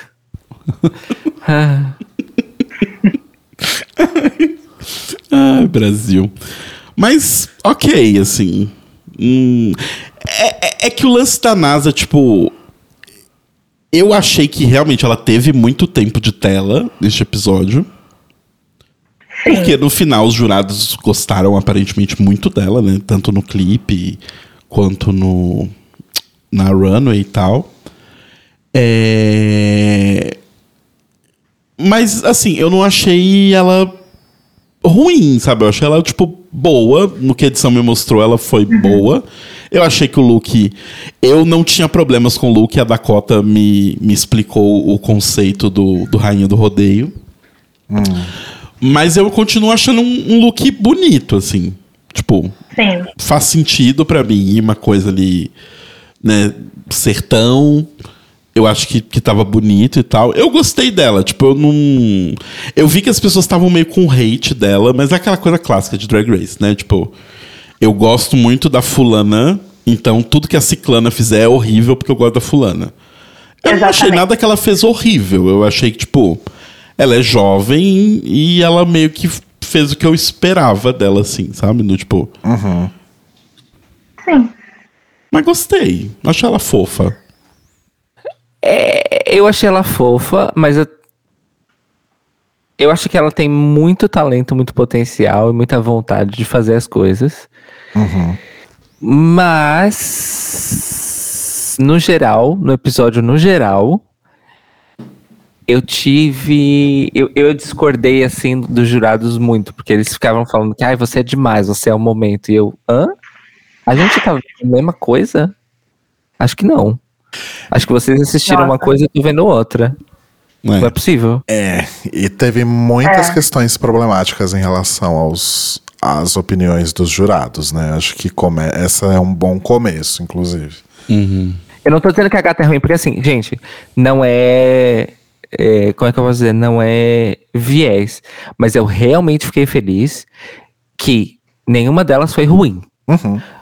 Por comparação, teve umas mais fortes e mais fracas, tipo assim, performance, look, etc. Mas nenhuma delas foi. é, apresentou um look que você fala, "Ai, que horror. Sabe? Nenhuma. ne- exatamente, nenhuma delas foi Bonjour Ladies, nenhuma delas foi. sabe? Nenhuma delas foi Very Saint-Tropez. É, nenhuma delas foi a.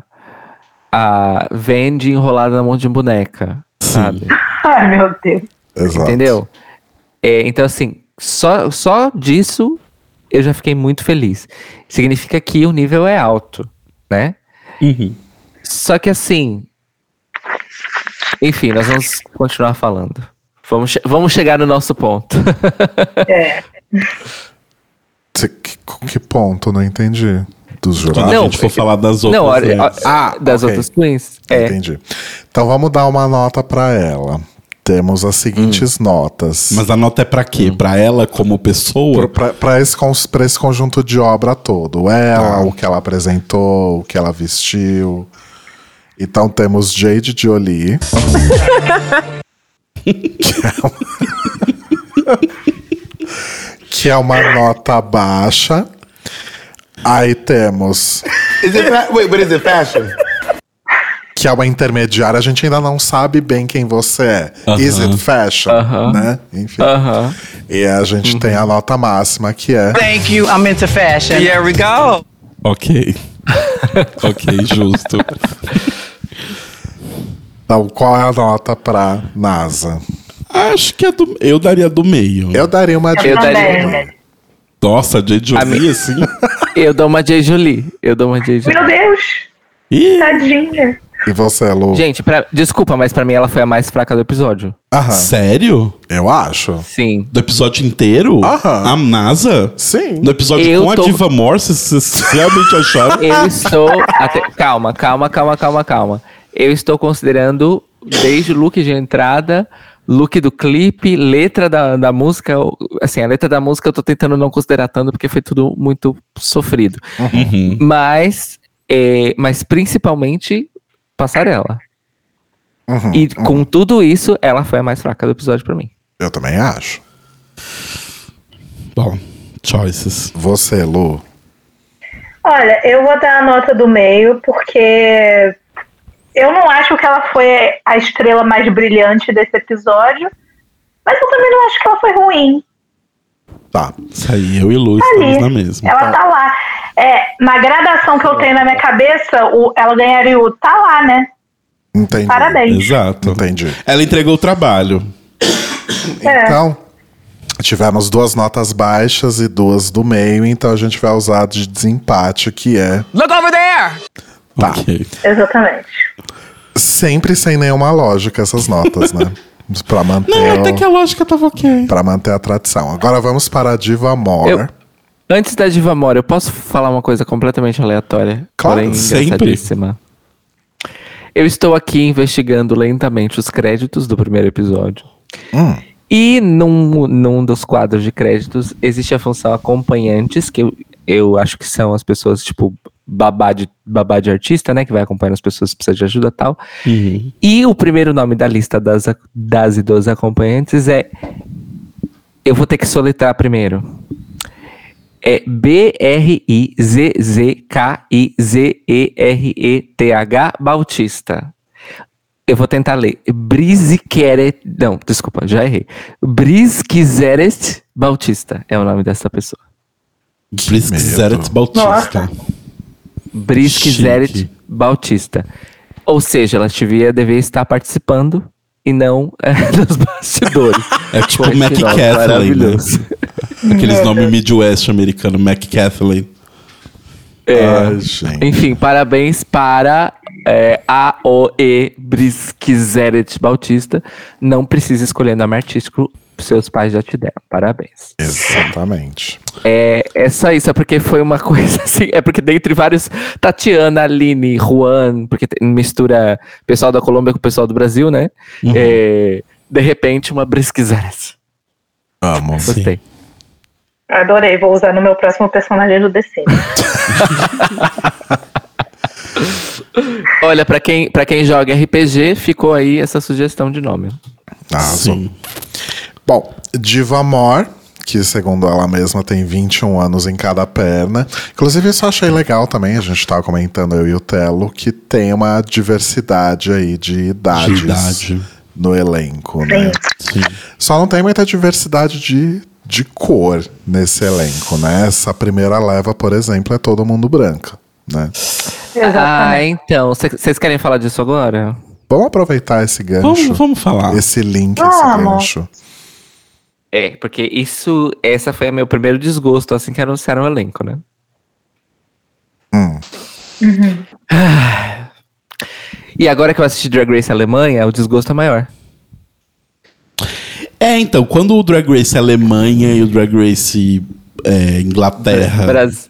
tem mais gente É. preta do que o Brasil, é um pouco estranho. Uhum. Os Então, Estados olha- Unidos tem mais gente preta que o Brasil, sabe? É assim, eu, eu contei. No Alemanha tem três. Nessa primeira temporada tem três pessoas não brancas. Nem todas são negras, mas são três pessoas não brancas. Tá? Uhum. E no Drag Race Brasil tem quatro. Só que a gente tá falando da Alemanha e do Brasil. Não era pra ser um número próximo. É, pois é. É. É, e aí eu, eu até lembrei aqui, eu anotei. É igual quando saiu o Queer Eye Brasil. O Queer Eye Brasil tem uma pessoa negra de cinco. O Queer Eye Alemanha tem duas pessoas não brancas de cinco. Novamente, no Queer Eye Alemanha tem mais gente não branca do que no Queer Eye Brasil. E o 7x1 se repete. Gente, não, é porque assim, é, isso não é acaso, desculpa. Nós estamos falando de um país, a Alemanha, que tem uma, uma maioria numérica de pessoas brancas e do Brasil, que tem uma maioria numérica de pessoas não brancas. Uhum. Como é que pode? Pois é. É assim, uma falha de casting incrível. E eu gostaria de deixar um detalhe: não só é um monte de gente branca, mas especificamente um monte de gente branca de olho claro, que é a minoria da minoria numérica da população brasileira. É. Metade das queens tem olho azul ou verde, gente. Como é isso? Como, como é isso? Pois é. Que Brasil é esse? Não, que Brasil é esse mesmo? Fora o a over representatividade do Rio de Janeiro, né? Que é outro problema desse elenco. É, tem bastante gente do Rio de Janeiro. São cinco do Rio de Janeiro, sendo que duas nem nasceram aqui. E a que é da Bahia, na verdade, é do Rio de Janeiro. Olha só. Gente, quer dizer, Um estado tão pequeno, Esse- mas produziu esse, tanta não, drag. esse casting, esse casting, o pessoal que fez o casting é assim, eu vou repetir uma coisa que eu falei no Twitter. Meu problema não são elas, elas não têm nada a ver com isso. Sim, O exatamente. problema, o problema é quem selecionou o casting. Uhum, uhum. Esse é o problema.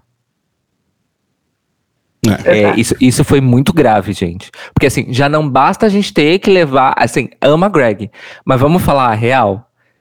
De todas as franquias de Drag Race, a RuPaul é a única apresentadora negra.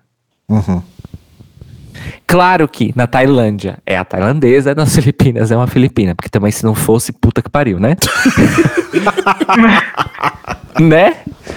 Mas Né? assim, gente, é, Drag Race México, ok, a Valentina e a Lolita não são brancas, isso é verdade. Mas também no México, né? Se, não, se fossem, puta que pariu também, né? Agora, no Brasil, a gente já tem que levar com uma apresentadora branca do sul do Brasil. E aí você coloca três queens negras Pois é. e uma de ascendência indígena, que é a Tristan. Pelo amor de Deus. E, e um mar de olho azul? O que, que é isso? Dá licença. Como disse o Telo, é produto exportação. É, então, é por isso que eu. é, mas, é por, mas é isso é uma das coisas também que eu acho que é tipo. É para o americano, a bicha americana média, que vai em brunches em LA todo fim de semana, e ela quer ver algo que ela se identifique. E que tem um pouquinho uma gotinha de regionalidade. Então, taca tudo verde e amarelo, taca umas palmeiras, taca carnaval, taca é, pena em cima. E bota umas, umas gay magra, branca, de loura de olho azul. Tipo, é, é uma forma dela se ver ali e falar, pô, essa franquia é legal, quero. E aí, quando eles forem, né, tipo, ganhando confiança e tendo mais temporadas, naturalmente, ou pelo menos eu espero, a franquia vai ficando mais um produto para o Brasil e para exportação e não só tão exportação. Mas... Allegedly. Mas o Espanha funcionou um pouco assim. Eu acho que, pelo menos, a diferença entre a primeira e a segunda temporada, pra mim, já foi bem clara, assim, do tipo. O quão. Já sempre foi muito Espanha. Mas o quão mais Espanha ficou a segunda temporada, sabe? Do tipo. A gente só tá usando o formato, mas não é pra americanos. Não é pra eles entenderem. A gente não vai fazer o menor esforço pra eles entenderem, sabe? Mas enfim. Enfim. Diva Amor. Diva Amor. Eu não tenho muita opinião formada ainda. Eu não gostei daquele look de vaca. Apesar de eu Sério? Ah, Bastante gente elogiou. Eu não, eu não, não, não absorvi bem. é não feito sei. de papel. Ah? É feito de papel. Ah, mas Olha, não, não sabia desse Eu- ponto. Eu acho que comparado com outros ali, ele não me chamou tanto atenção pra eu gostar muito, assim. É, Não sei, eu acho que fico um pouco curioso pra ver um pouco mais. Mas devo dizer que em termos de personalidade assim e de entrega, ela me chamou um pouco mais de atenção. Mas não necessariamente em looks. Uhum. É, assim, pra mim, eu gostei do look da vaca, mas eu acho que o melhor look dela foi o de entrada, que era uma coisa meio abelha ali e tal. É, mas pra mim ela foi tão ruim no clipe, mas tão ruim no clipe, mas tão ruim no clipe que eu não, não consigo. Pra mim ela foi, tipo, muito ruim, muito ruim. Tipo, a letra era horrível, a energia não existia, sabe? A roupa não tinha nada a ver. Não, não sei, eu achei bem ruim. É, Mas, enfim. Tá aí. Ah, e. Foi ela que teve toda aquela treta, né? Que era Bolson... que falaram que ela era É, bolsonarista, mas ela não é bolsonarista e tudo mais. Não, ela é cirista, gente. Ela é é cirista. bolsonarista. Quer dizer, era pelo menos, né? É. Era. É, então, eu vou discordar do Rodrigo. Inclusive, eu coloquei aqui que as minhas três favoritas do episódio foram a Miranda, a Aquarela e a Diva. Olha só. É, Chocado. porque eu amei, eu, eu gostei do look de entrada dela, eu gostei da, da disposição e personalidade dela. No vídeo e na letra da música, ela foi bem ruim mesmo. É, mas ok, aquilo ali também foi uma bagunça. O que foi mostrado pra nós foi uma bagunça. Mas eu amei o look dela de vaca. Amei. Eu achei que a apresentação dela foi muito divertida e o look tava muito, muito bom. É, e, e gostei muito mais desse tipo de representação de tipo de sou do interior do que Gata do Rodeio. Justo. Mas Então é assim, vamos ser honestos que vestido de vaca poderia ser de absolutamente qualquer interior de qualquer lugar do planeta Terra, né? Pode ser. Não tem vaca só no vo- interior do Brasil, assim, tipo. Concordo. Concordo plenamente. Inclusive, como eu disse, me surpreendeu que no Drag Race Alemanha não teve nenhuma referência É, então. a vacas, porque lá é a terra do. não só das, das salsichas, né? É, mas produção de leite, queijo, caralho, quatro, as montanhas, a vaca de montanha, né? Essa porra toda. É, mas eu gostei, gente. Eu gostei mesmo do look. E gostei dela. Não esperava e gostei dela. Arrasou. E você, Lu? Eu também gostei dela. E, assim, o momento que ela entra, ela já me ganha, porque ela. Eu, eu olhei pra cara dela e comecei a rir, gente. Eu me diverti muito com ela. E na Watch Party foi bem engraçado, porque no começo tava todo mundo meio assim ainda por causa da, da questão lá do, da polêmica que ela tava envolvida. Mas já tava na metade do episódio, todo mundo abraçou a Diva Amor. Na hora que ela começou o, a parte dela da música, o In aí pegou com todo mundo, gente. Uhum. Pode ter sido assim o, o verso mais fraco, foi, mas todo mundo adotou a Diva Amor, então eu também adotei. Vou ter que falar. Arrasou. Tô contigo. Tá bom, gente, eu perdi essa, tudo bem. Podemos dizer que é a nota do meio? Não, acho que vocês todos gostaram tanto que pode jogar pra cima, não? Não, eu daria a do meio, porque tem algumas que eu quero dar uma É. nota mais alta. Ok. Sim. Então tá. Is it wait, is it fashion? Tá. Easy fashion. Aí temos Bettina Polaroid, também conhecida como Leda Nagli, também conhecida como Letrux. Exato. A Quebra nossa, tudo, Letrux. a nossa Roxy Andrews, né? Criou. através da, da sua ausência de ritmo e da sua falta de capacidade de escrever música, criou um clássico. E vem pro estúdio da Bettina Polaroid. Vem pro estúdio da Bettina Polaroid. Luz do sempre- flash, então desculpando. Gente, mas o verso dela ainda foi melhor do que o verso da Diva Amor. Sim. Sim. Sim.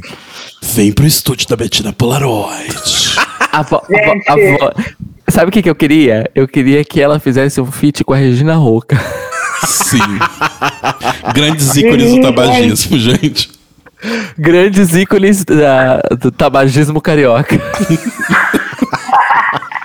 Amo. Se, li se liguem. Vem pro estúdio da Bettina Polaroid. Pra mim, os grandes ícones do tabagismo carioca são Bettina Polaroid, Regina Roca e o vencedor da corrida de fumantes da Rural. Meu Deus. Grande é momento a verdade. corrida de fumantes.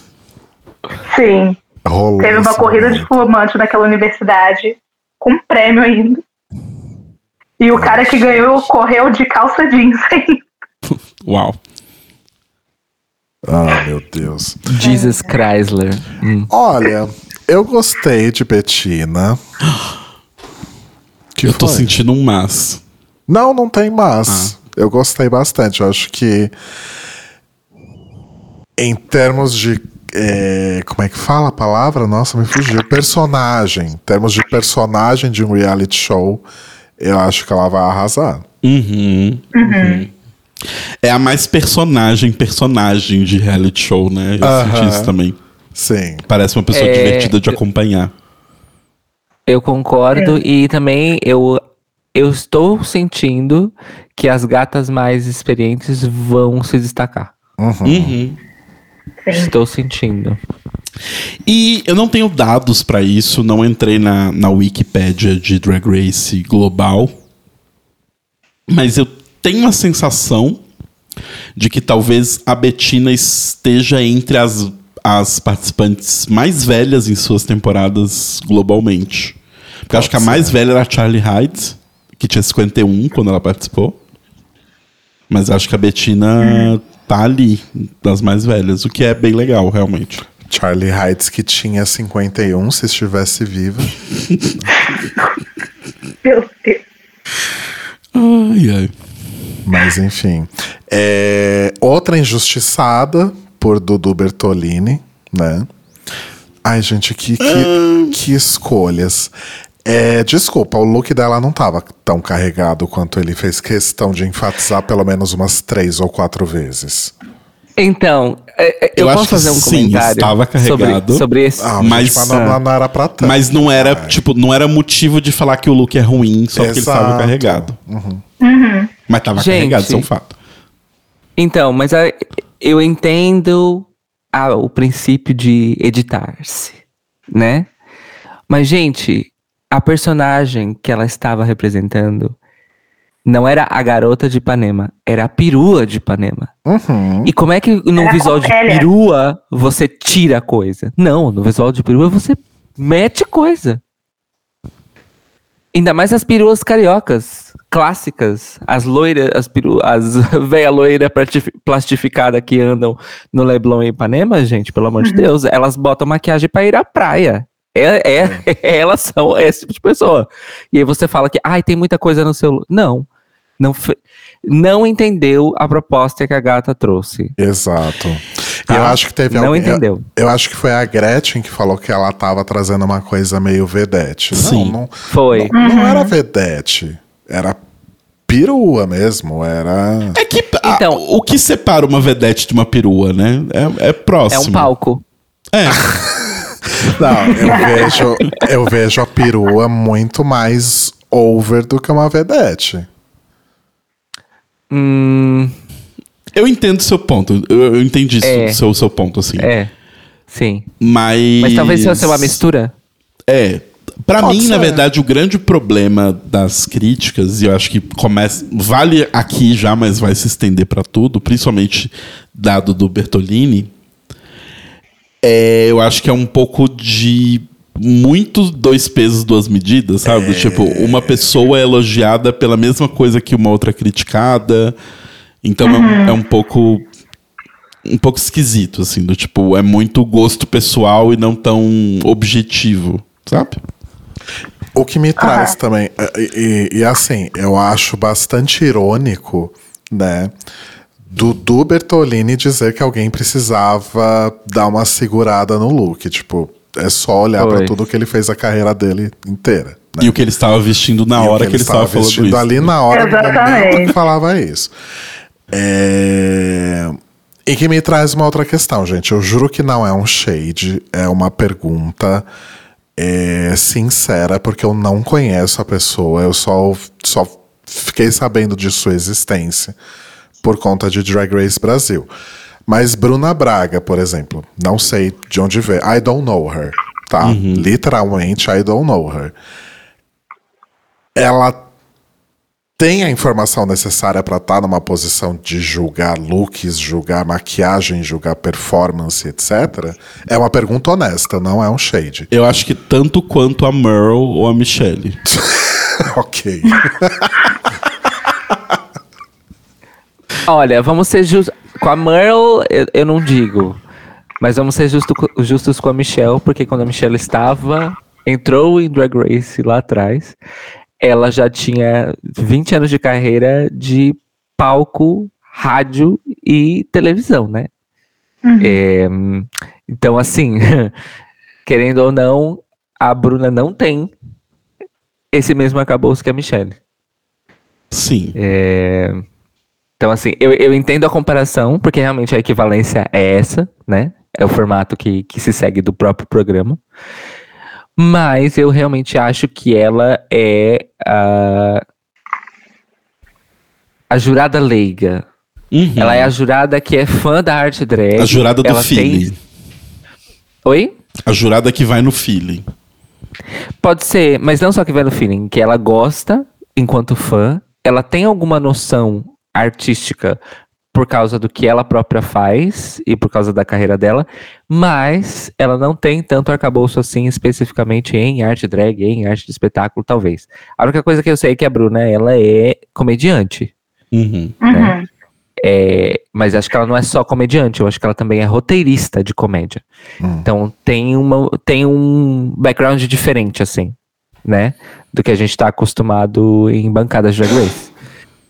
É, eu confesso que, por causa disso, eu estou bem ansioso para saber o que é que vai rolar no episódio em que o Junior Chicó vai ser o, o jurado convidado. Primeiro, porque é óbvio que ele vai ser convidado num desafio de comédia, duh. Mas porque eu quero muito escutar o que eles dois vão ter de, de conversa entre eles. Uhum. Uhum. Uhum. É, Mas pronto, eu entendo o questionamento, Ro, e eu também não sabia quem ela era antes dela ser anunciada para ser jurada de Drag Race. É. Mas assim, é tipo. Mas eu gostei dela. É, Sim. Uhum. Sim. eu acho que entre o, o escalão global de, de, de jurados, quando a gente tem pessoas como Jeffrey Boyer Chapman e o Hilarious Ross Matthews e tal, eu acho que a Bruna tá show, assim, ela tá do lado positivo. A Bruna me lembrou aquela garota que eu esqueci o nome, eu sempre esqueço o nome dela.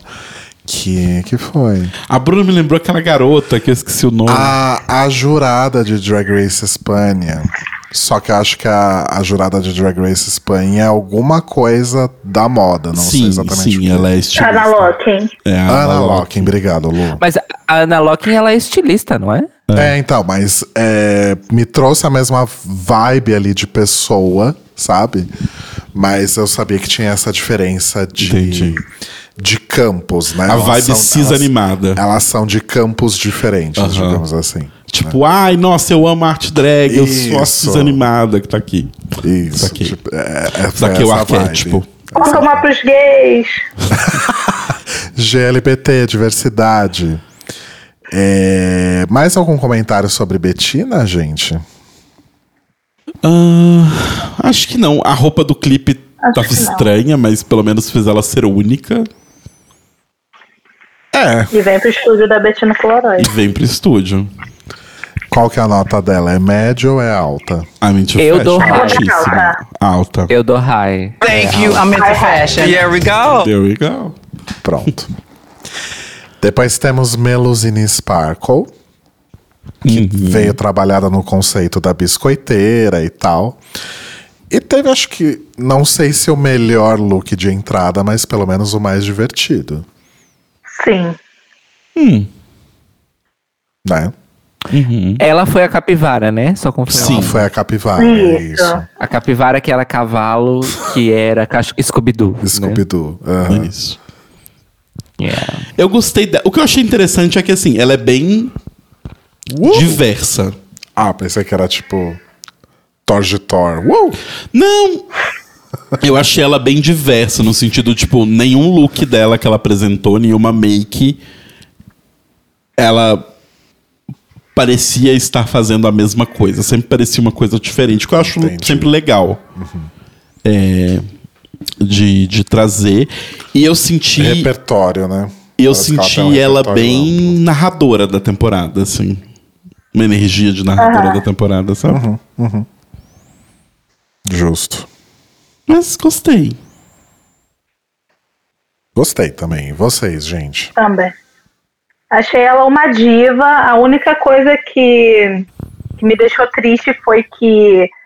Gente, eu não posso deixar passar sem fazer uma referência ao falecido Girl Group Luna, né?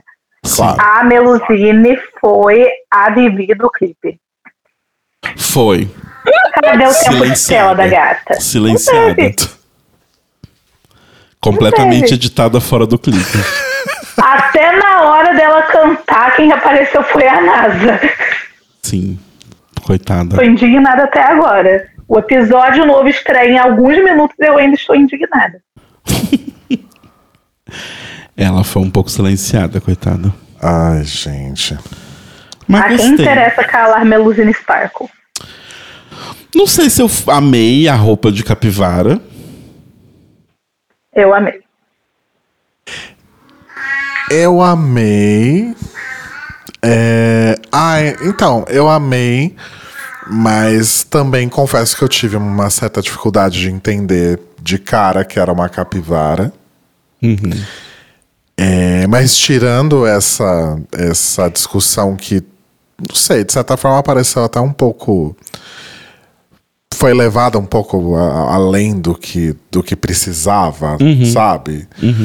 É, porque até, até que ponto precisava. Porque eles falaram, né? Ah, é porque. Você não pensou no storytelling, né? Você não trouxe uma coisa clara. A gente teve que.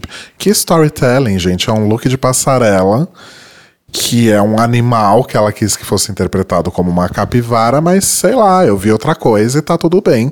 O look não, não é ruim por causa disso, É, sabe? continua sendo um animal de biquíni. Aham. E aí você descobre no final que é uma pessoa vestindo a roupa É. e ela tá toda cagada embaixo. Tipo, isso não muda independente de qual animal seja. Exato. Sim. Então eu achei um pouco over essa discussão se é capivara ou não, sabe? Capivara Gate. Então, é, eu acho que a gata arrasou, gente. Ela escolheu a capivara, que é o símbolo de onde ela vem, não só de onde ela vem, mas é um associado ao Brasil. A aquarela também trouxe uma capivarinha de, de pelúcia pequenina Uhum. para representar ali a pampulha, né? Se eu não estou fazendo a ref incorreta. É, e achei assim, falta de interpretação do jurado, gente. Muita falta de interpretação dos jurados, na moral. Sim. A Greg, a Greg foi a única Que que sabia que era uma capivara desde o começo. Não, todas as refs, a Greg foi a única que pegou. As refs. Pois. A pobre da Greg. sustentando o programa inteiro nas costas. Mas gostei de Melusine, é uma que me deu vontade de ver mais também. Ok. A gente vai nota do meio ou nota alta? Do meio. Eu vou no meio. Eu vou na alta. Eu vou no meio também, Lu, desculpe. Is it fa- wait, but is it fashion? Tá. É Aquarela, né? Conterrânea de Telo Caetano, Sim. com seus 12 graus de miopia, né? BH é quem, Telo? É nóis. E o Texas também. Ok. Tem essa referência que a BH é o Texas. Ok. É, hum, ah, eu acho que já começa, né? O, o- já chega é, no, no reality sendo um grande personagem. Né? Tem essa coisa do óculos, tem essa coisa de fazer um estilo mais clown realness, né? Como ela canta na, na letra. É, muito interessante, assim. Eu acho que um dos, dos grandes personagens logo do primeiro episódio. Sim. Gosto do look da Run. O look de entrada, acho ok. Nada muito demais, mas ok. Gosto do look da passarela, principalmente os, os detalhes dos, dos azulejos, né? Quem, quem já viu a Igreja da Pampulha sabe. Sim. É, E eu acho que é legal que tem ali aquela reprodução do azulejo e, o- e o, o desenho ali do, do. Era um vestido? Era um meu corset. Claro. Ele É. dá um pouco aquele, aquela arquitetura ali da, da, da igreja, né? Eu só achei o headpiece ali. O que, que você tá me olhando com essa cara? Eu só achei o headpiece ali, que são aquelas. Que é de fato ali os prédios, as torrezinhas ali A, da a torre da frente. Eu achei ele um pouco simples. Eu acho que podia, ela podia ter ido mais assim. Mas é que uou. ela fez igual o da igreja, né? É, faz sentido. Mas ela poderia distorcer a proporção, por que não? Mas ela ia ficar com um negócio gigante na cabeça? é, fica meio esquisito. Não precisa ser gigante, mas não precisava ser tão discretinho. Ah, eu não achei discretinho. Eu achei que ficou, ficou interessante, assim. Eu, eu, eu, eu Mineiro gostei. aqui é você. Ah. Eu também gostei. Eu achei, tipo, legal. Eu gostei dela ter trazido a capivara, mas ela também deveria ter trazido o jacaré da Lagoa da Pampulha. Sim, eu ia O falar jacaré isso. da Lagoa da Pampulha. Porque Sim, hoje em um clássico. dia, em 2023, talvez ele seja mais importante do que as capivaras. Ah, isso Na é uma informação Sim, que porque ele apenas, tá apenas cada vez mais gordo e tranquilo. Exato. tá virando um grande ícone. Sim. Mas, mas eu gostei bastante do, do, do look. Uma correção pra Greg, caso ela esteja ouvindo. Os azulejos, o trabalho ali de azulejo é do Portinari e não do Niemeyer, tá, Greg? A igreja é do Niemeyer, os azulejos não. Mas tudo bem. Justo. Acontece. É... Então, mais um erro de interpretação e comentários dos jurados, na minha opinião. Porque Aquarela também é meu top 3 nesse episódio. É... Primeiro que assim, né, eu- foi repetido várias vezes no episódio e de maneira justa que a gata é makeup artist. Uhum. Ponto final. Isso ninguém vai questionar nem nada. Mas também eu achei muito curioso, tirando a choradeira inserida ali, mas eu achei muito curioso que o fato dela, é, dela ter feito essa personalidade de maquiagem justamente para distrair dos óculos, achei super incrível essa solução artística que ela teve. É, no mais, eu amei essa roupa. É, a roupa dela da Runway, adorei tudo. Achei que ela soube transmitir bem as várias. Como eu posso dizer? As várias marcas, não sei, né? Estéticas e artísticas que tem lá, né? Na Lagoa da Pampulha, com a Catedral e tudo mais. É, e aí os jurados ficam falando que. Ah, ela tava apagada no clipe. E não falam nada da roupa dela, Uhum. Uhum. Uhum. que tava maravilhosa, na minha opinião. Enfim, gente, esse jurado está difícil. Viu? Tá. Tá bastante. É. Gretchen também contribuiu muito pouco, né? Eu acho, em termos de jurado, jurado mesmo. A gente sabe que precisava ter um nome grande. Que, Sim. o- que nome melhor do que Gretchen como primeira guest judge? Do né? que a Jujubi brasileira dos reality de drag, né? Pois é, foi algo que eu parei pra pensar esses dias. Todo reality que tem alguma LGBT envolvida, a Gretchen tá na primeira temporada. Exato. Chama, Foi Caravana, foi Drag Race Brasil, foi Corrida das Blogueiras. Sim. Ah, ela é, ela é um ícone, né? Ela é um ícone. Um ícono. É a nossa diva pop.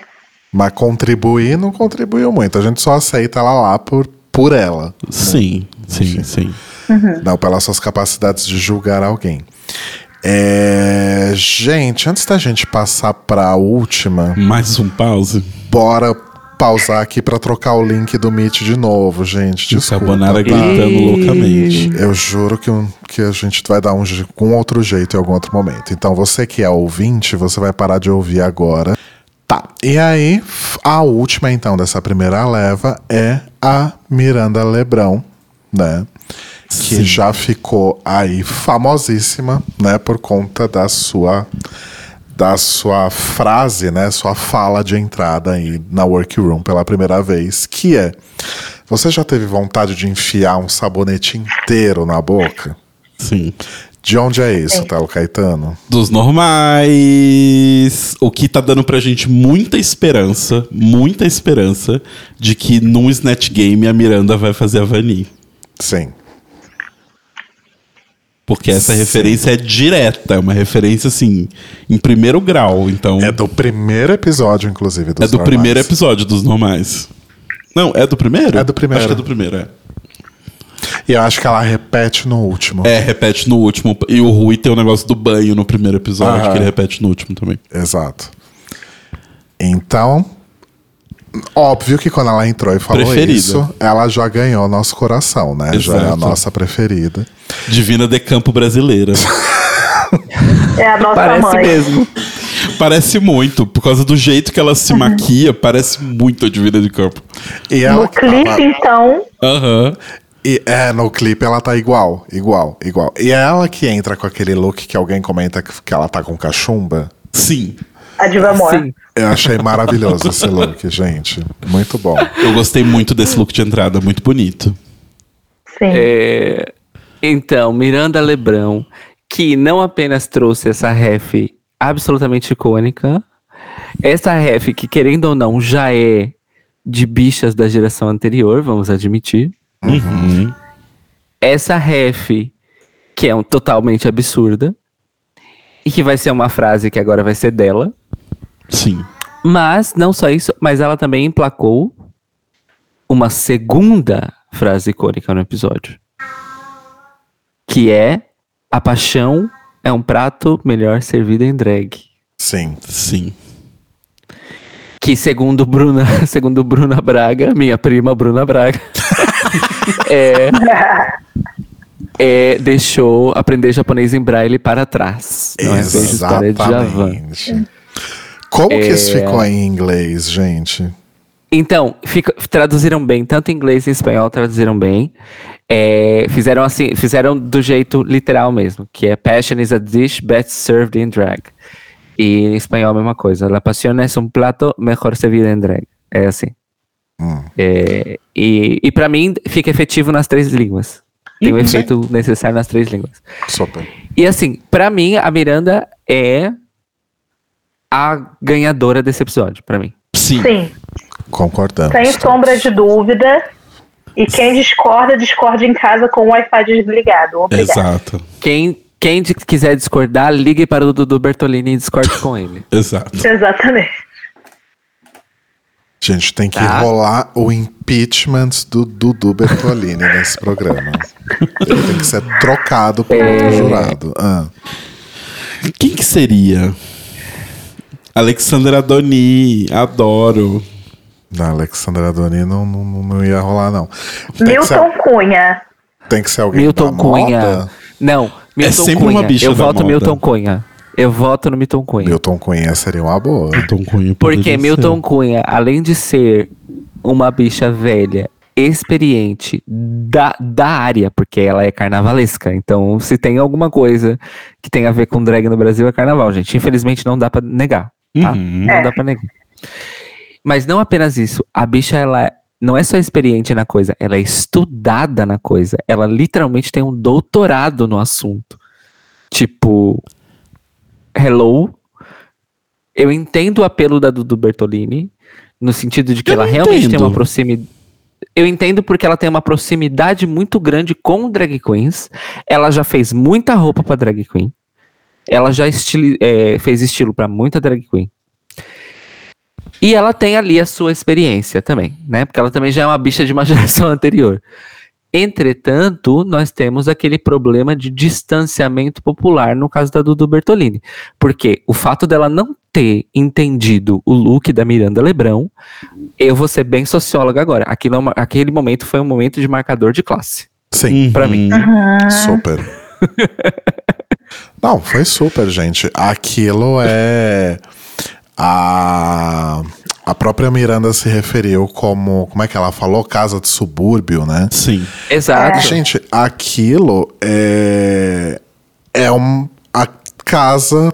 É, é o que melhor descreve uma casa brasileira. O chão com aqueles ladrilhos laranja salpicado de, de amarelo e preto. Os cacos de vidro em cima da, da mureta. Não, não, tem, o que- não, tinha, Ah, não tinha nada a espada errado. de São mangueira. Jorge. A espada, espada de São, Jorge, Jorge. Mangueira. Não tinha nada errado aquilo. Era uma representação fiel de uma casa brasileira. E, tipo, Sim. não tinha informação de mais, não tinha informação de menos, como eu já vi pessoas falando as duas coisas. O headpiece estava bonito, sim. Então, eu não É, sei. eu, eu concordo o ponto. Eu não sei. Foi você. Não sei quem foi que falou. Eu concordo no ponto de que o headpiece não precisava ter aquela parte marrom. Aham.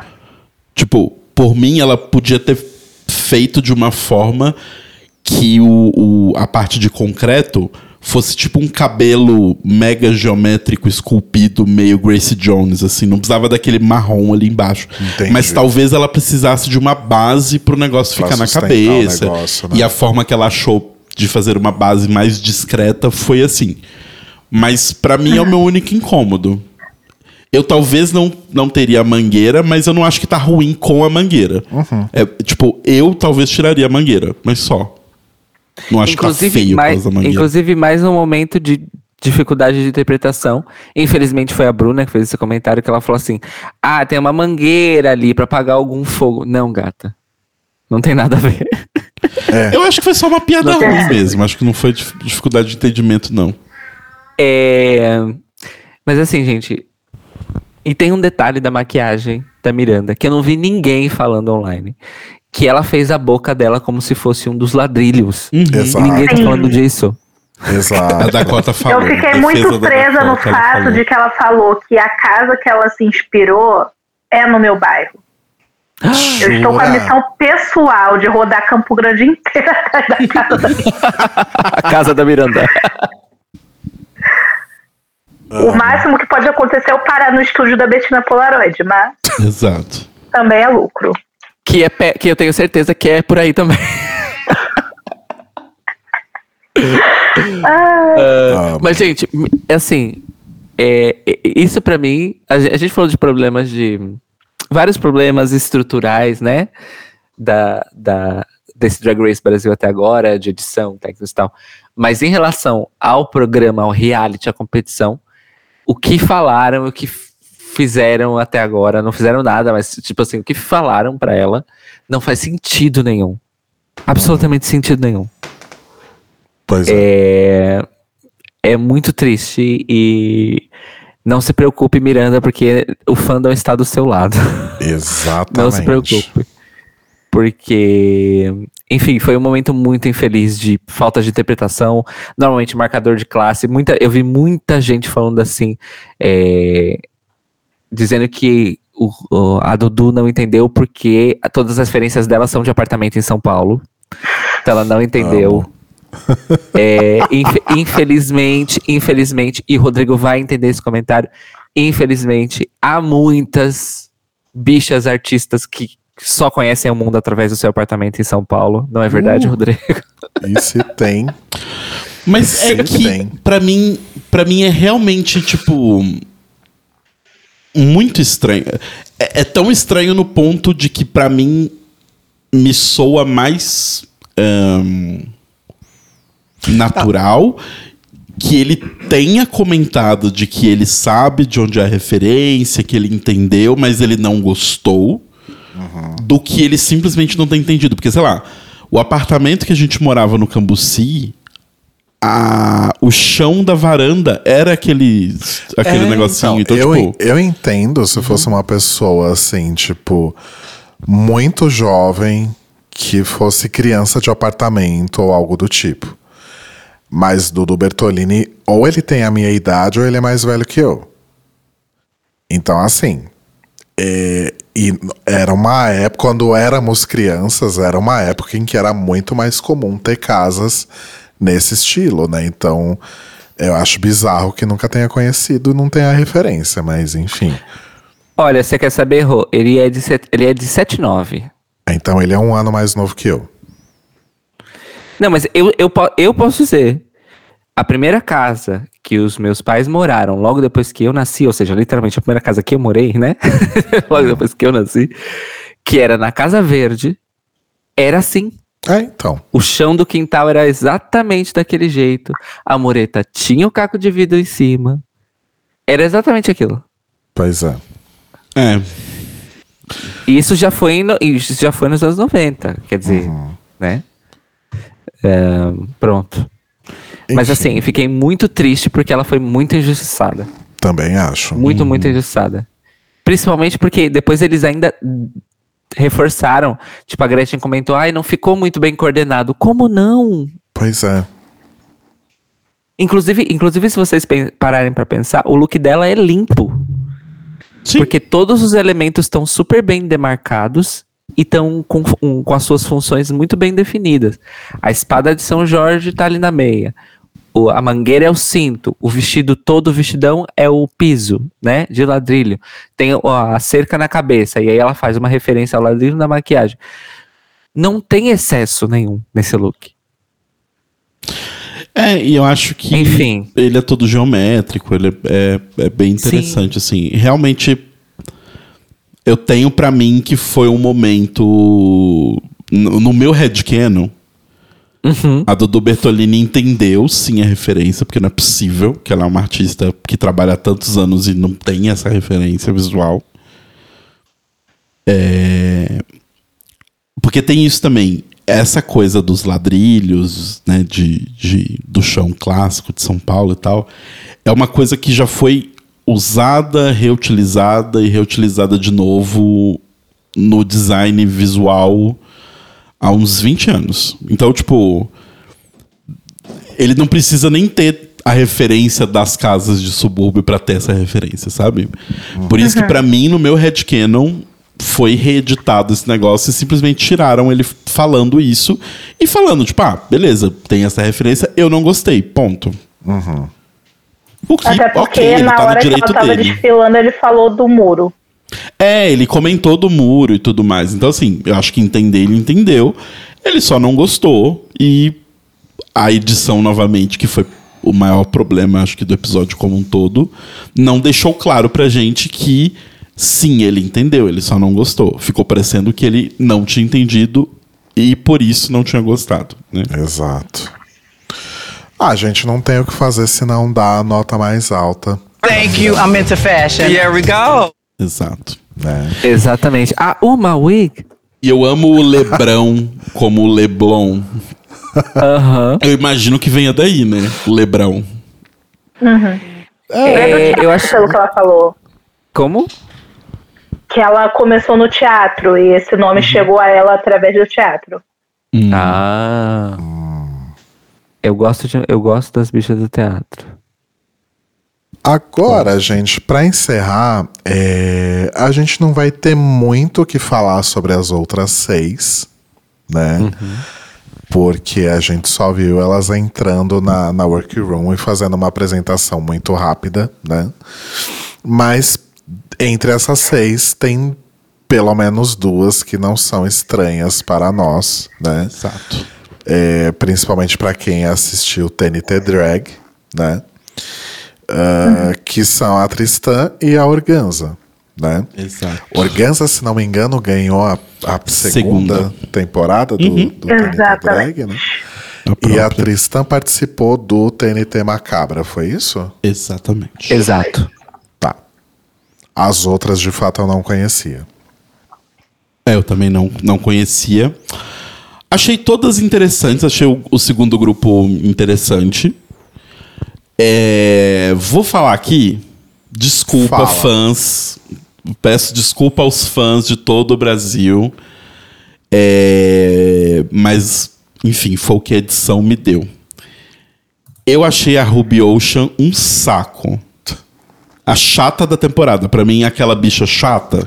É a Yuri Metida. da, da terceira temporada. No- mas eu acho que é uma chatice diferente. Pra mim é uma chatice de metida, sabe? Do tipo. Aquela energia de eu sou muito melhor que todos vocês. Mas não numa vibe tipo. Ah, estamos competindo, mas eu sou a melhor. Foi uma energia muito. Ai, nossa, eu sou tão à frente de vocês. Tão melhor que todos vocês. Vocês são tão lixo perto de mim que eu fico. Ai, nossa. Aí eu fiquei com um pouco de pregs. Mas enquanto personagem de reality show, ótimo. Aliás, você falando isso agora, eu- e eu, tive a mesma impressão que o Telo. Não sei se vocês tiveram essa, esse feeling aí com a Ruby. Mas eu vi a. Nessa entrevista da Greg que eu vi, ela comenta que teve só um momento, que ela não sabe se vai ao ar, que ela virou para uma participante e falou: Nossa, mas você se acha muito melhor para fazer isso aqui, então por que, que você se inscreveu? Uh, Será que foi pra ela? Vai, vai a cearense. Porque entre todas essas, a única que eu consigo ver a Greg dando um pitch desse tipo seria com a Ruby mesmo. Peça ao Silvio Santos que não reprise a novela Rubi. Inclusive, beijos para o Muniz. Beijos, Se Muniz. você não viu a reprise de Drag Race BR, vá ver. Exato. vá, por favor. Chegou o nosso momento. E veja com as legendas em inglês que o Muniz também arrasou. Inclusive, ele soube usar as boas traduções da legenda oficial e fez traduções melhores quando necessário.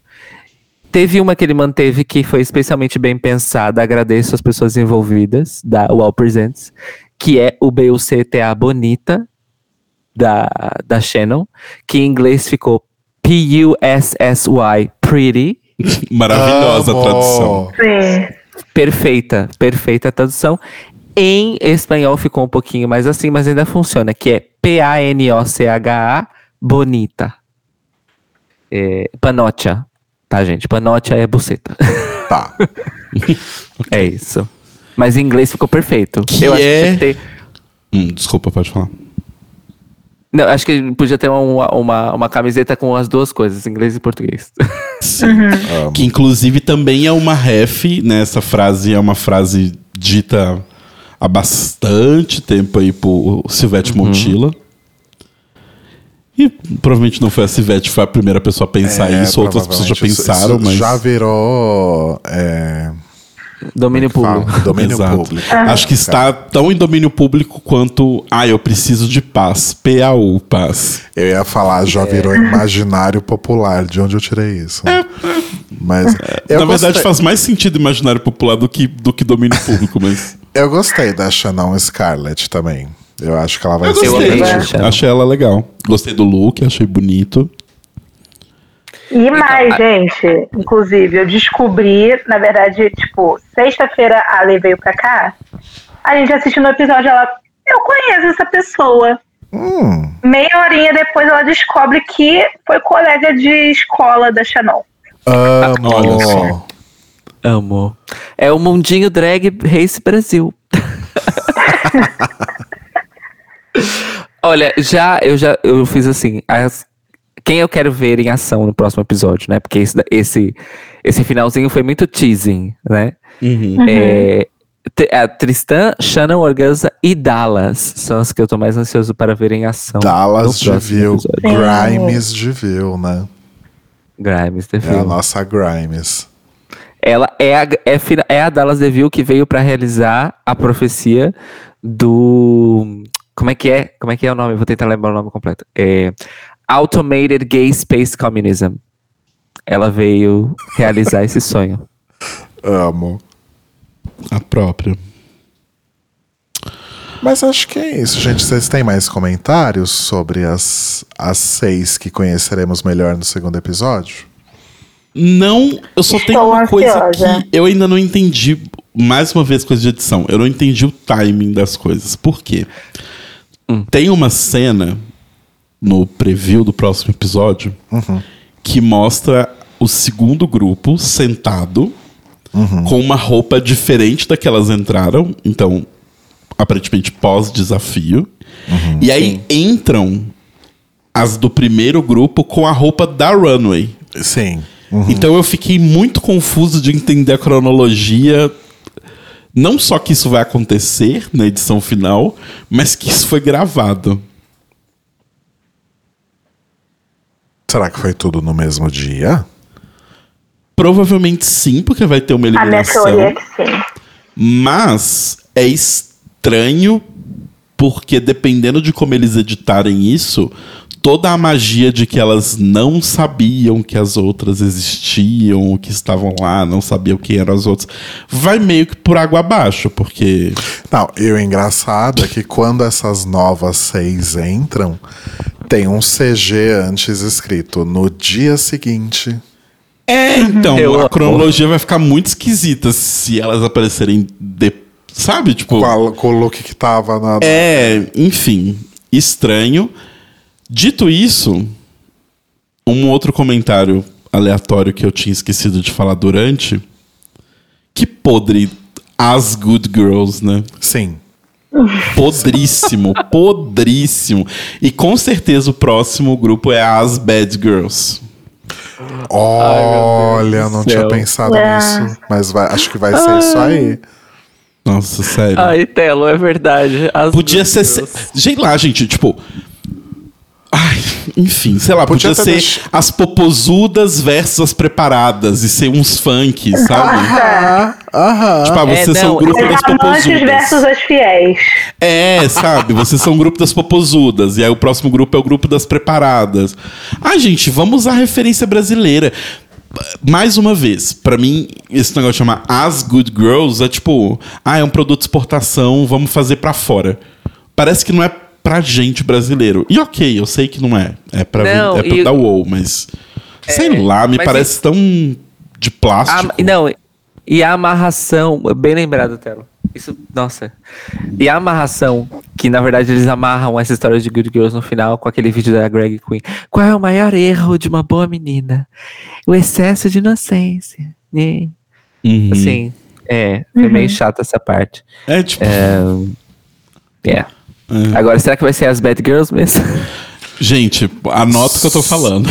Saberemos. Olha, Olha, porque assim, Se o não episódio. for as Bad Girls, vai ser Bad Bitches, com certeza. É, É. É as verdade. Bad Bitches. É tipo os The Beatles, né? A energia.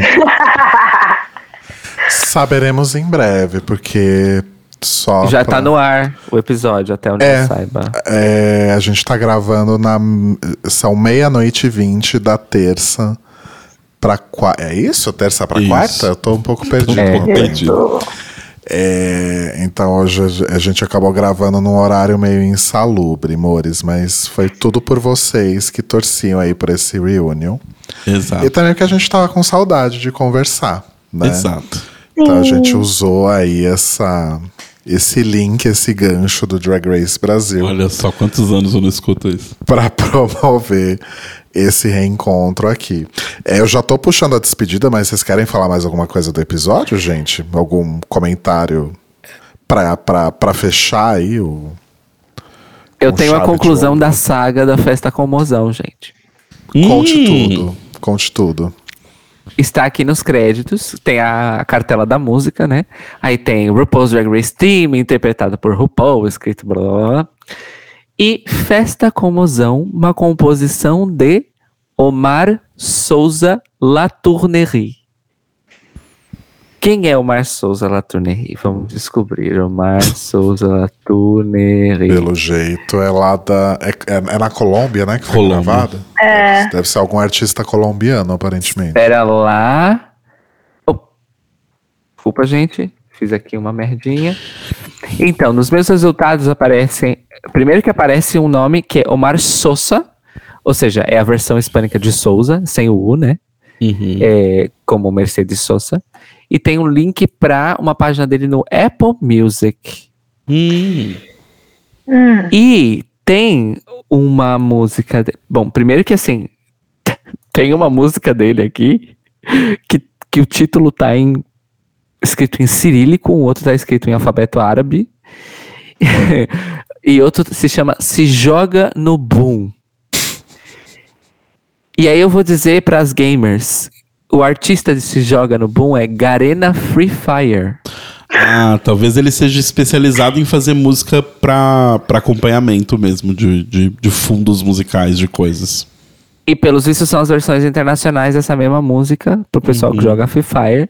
E aí tá dizendo que é o feat é 2V, Josnes, Mariana, Gambites. Isso tem a ver. São personagens do jogo? Alguém sabe me dizer? Não sei. Hum, Não sei. Se a única coisa no- de Free Fire que eu sei é buiar. E sim. Porque quando você ganha, aparece buiar.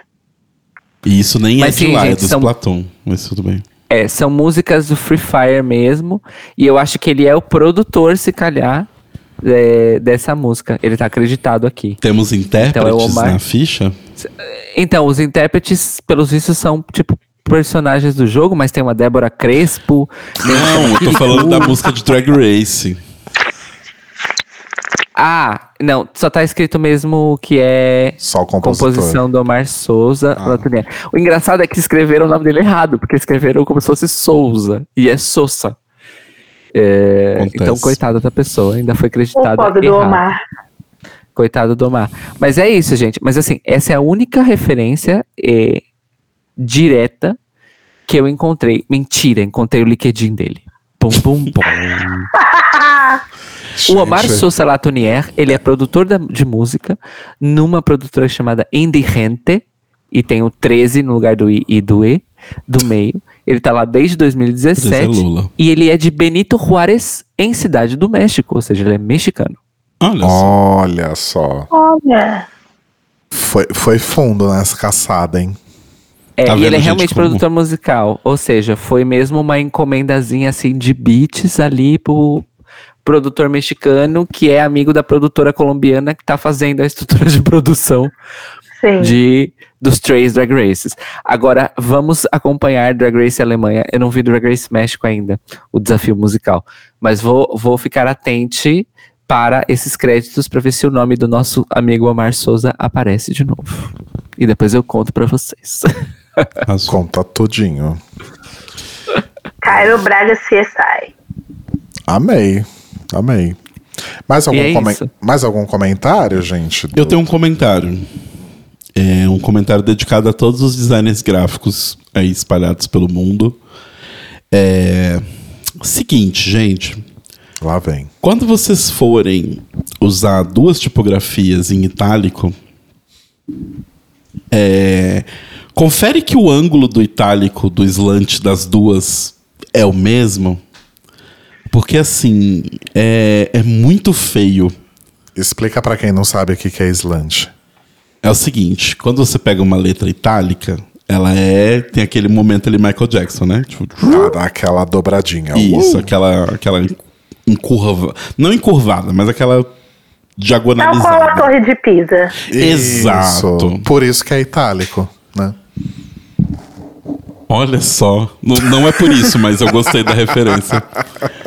É, Dito isso, então assim, quando você tiver duas tipografias, normalmente cada tipografia vai ter o seu ângulo de, de italização. Nem- nem- nem- O slant é justamente isso, né? É a palavra de inglês O, o ângulo da torre para dizer Pisa. qual que é Tá. esse ângulo da Torre de Pisa.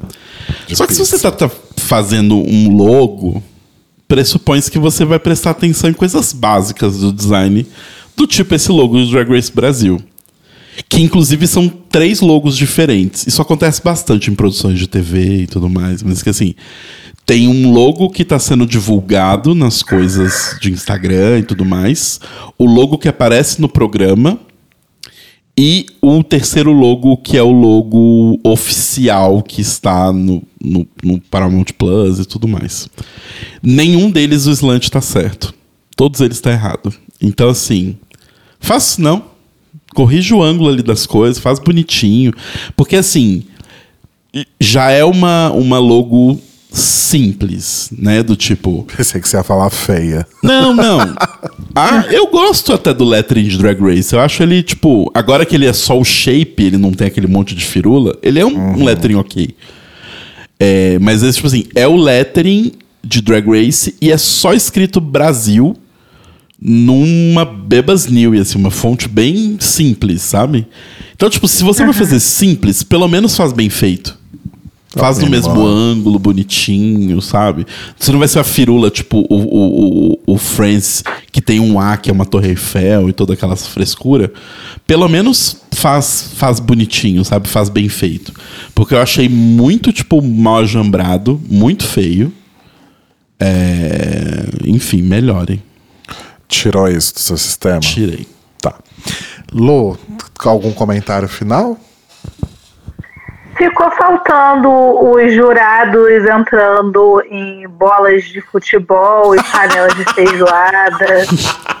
Verdade. Faltou. Eu acho que essa era, era a melhor ideia que poderia ser aproveitada. Imagina, gente, uma panela de feijoada surge do, do Bertolini de dentro. Seria tudo. Seria tudo. Ai, gente, eu, eu gostei de- desse primeiro episódio. Eu, eu- eu tive a seguinte sensação. Primeiro episódio eu tava deslumbrado, então eu amei tudo, né? Primeiro episódio não, primeira vez que eu assisti o episódio. Segunda vez que eu assisti o episódio, eu já comecei a reparar, né? Comecei a botar reparo nas coisas. Mas não deixei de gostar também, só só juntei algumas críticas até para poder trazer aqui, né? Mas eu tô muito feliz que a gente finalmente tem um Drag Race Brasil, depois Sim. de tantos anos de espera, depois de tantas promessas não cumpridas. Então, acho que bora aproveitar, né? Porque pelas queens, realmente o programa parece que promete que vai ser muito bom mesmo. E tomara que a gente tenha aí, né, sucesso e seja renovado para muitas temporadas. Sim. É, e tomara que a Greg, eu acho que ela encontre a voz dela, sabe? Do tipo. Ela não Eu é uma acho que ela apresen- tá num bom caminho. Sim, não, ela tá indo super bem, Sim. assim. Obviamente, ela não é uma apresentadora com tanta expertise e tão solta quanto, sei lá, a Ícaro, que já fez milhões de programas de TV agora, a Glória, que também já fez um monte de programas de TV, Alexa Twister, que é super mega plus desenvolta, porque é atriz de teatro. Obviamente, a Greg, os, os talentos principais dela estão em outra coisa, que é o canto. Mas eu acho que ela está num caminho bom. Eu só acho que ainda tá. em- tudo, tudo, o programa todo, não é só ela, tá tudo muito engessado. Eu espero que as coisas saiam um pouquinho do gesso, sabe? Justo. Falta Brasil no Drag Race Brasil. Exato. Falta o ziriguidu, o Falta- famoso ziriguidu. Falta o famoso O ziriguidum, Ziriguidão. né? Né, o jeitinho brasileiro. Não, esse não.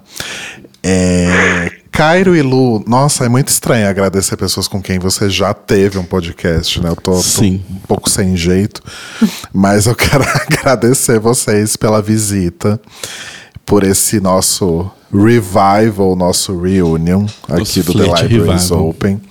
É, para alinhar expectativas, inclusive, gente, acho que isso é um ponto importante de dizer, porque acho que talvez eu tenha criado uma expectativa um pouco Sim. grande demais nas pessoas. A gente não tá voltando oficialmente, tá? Isso foi só um, um reencontro Foi só aqui. um rendezvous pra Foi esse só um rendezvous, né? Pra gente falar aí da estreia de Drag Race Brasil. É, não significa que a gente não vá se encontrar de novo e fazer algo nesse estilo. Mas não, não é um- o retorno do The Libraries Open, muito menos uma temporada especial. Por enquanto, só aconteceu isso hoje.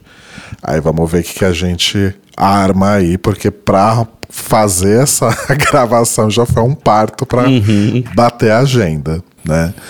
Que foi um dos motivos, inclusive, pelos quais a gente resolveu finalizar o Clio definitivamente. Como né? dito, terça-feira, meia-noite e meia, estamos aqui gravando. Puta merda, tá muito tarde.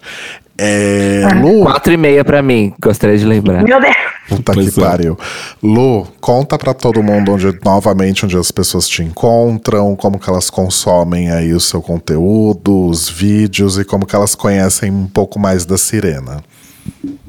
Então, gente, estou por aí no YouTube como Lunática, em todas as redes como arroba ThatOneLuiza e no Instagram também tem Sirena The World, que é onde eu estou postando as coisinhas do meu bebê drag. Arrasou. E Cairo Braga.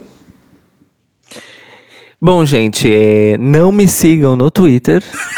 É, primeira coisa, é, logo depois do meu aniversário, eu vou trancar a minha conta do Twitter, preparar a minha saída até o final do ano.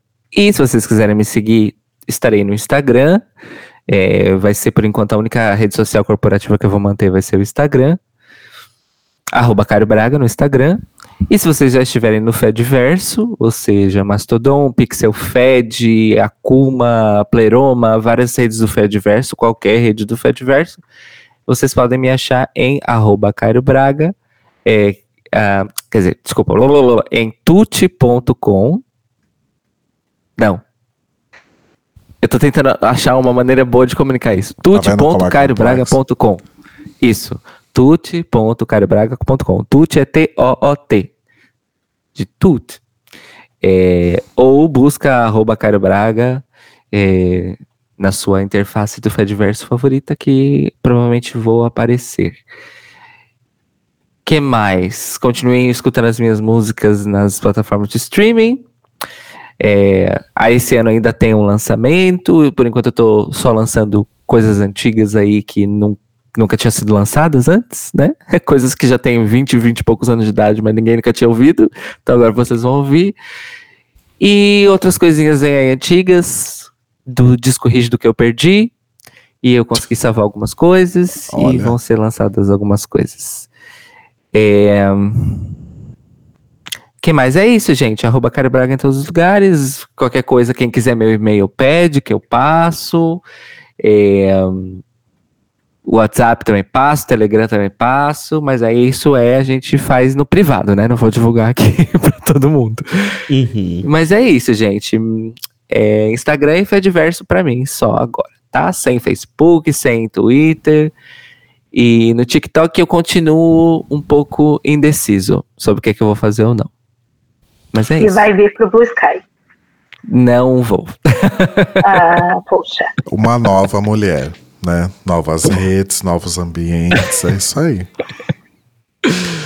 E tá se É isso, tratando, amores. né? Tá fazendo terapia.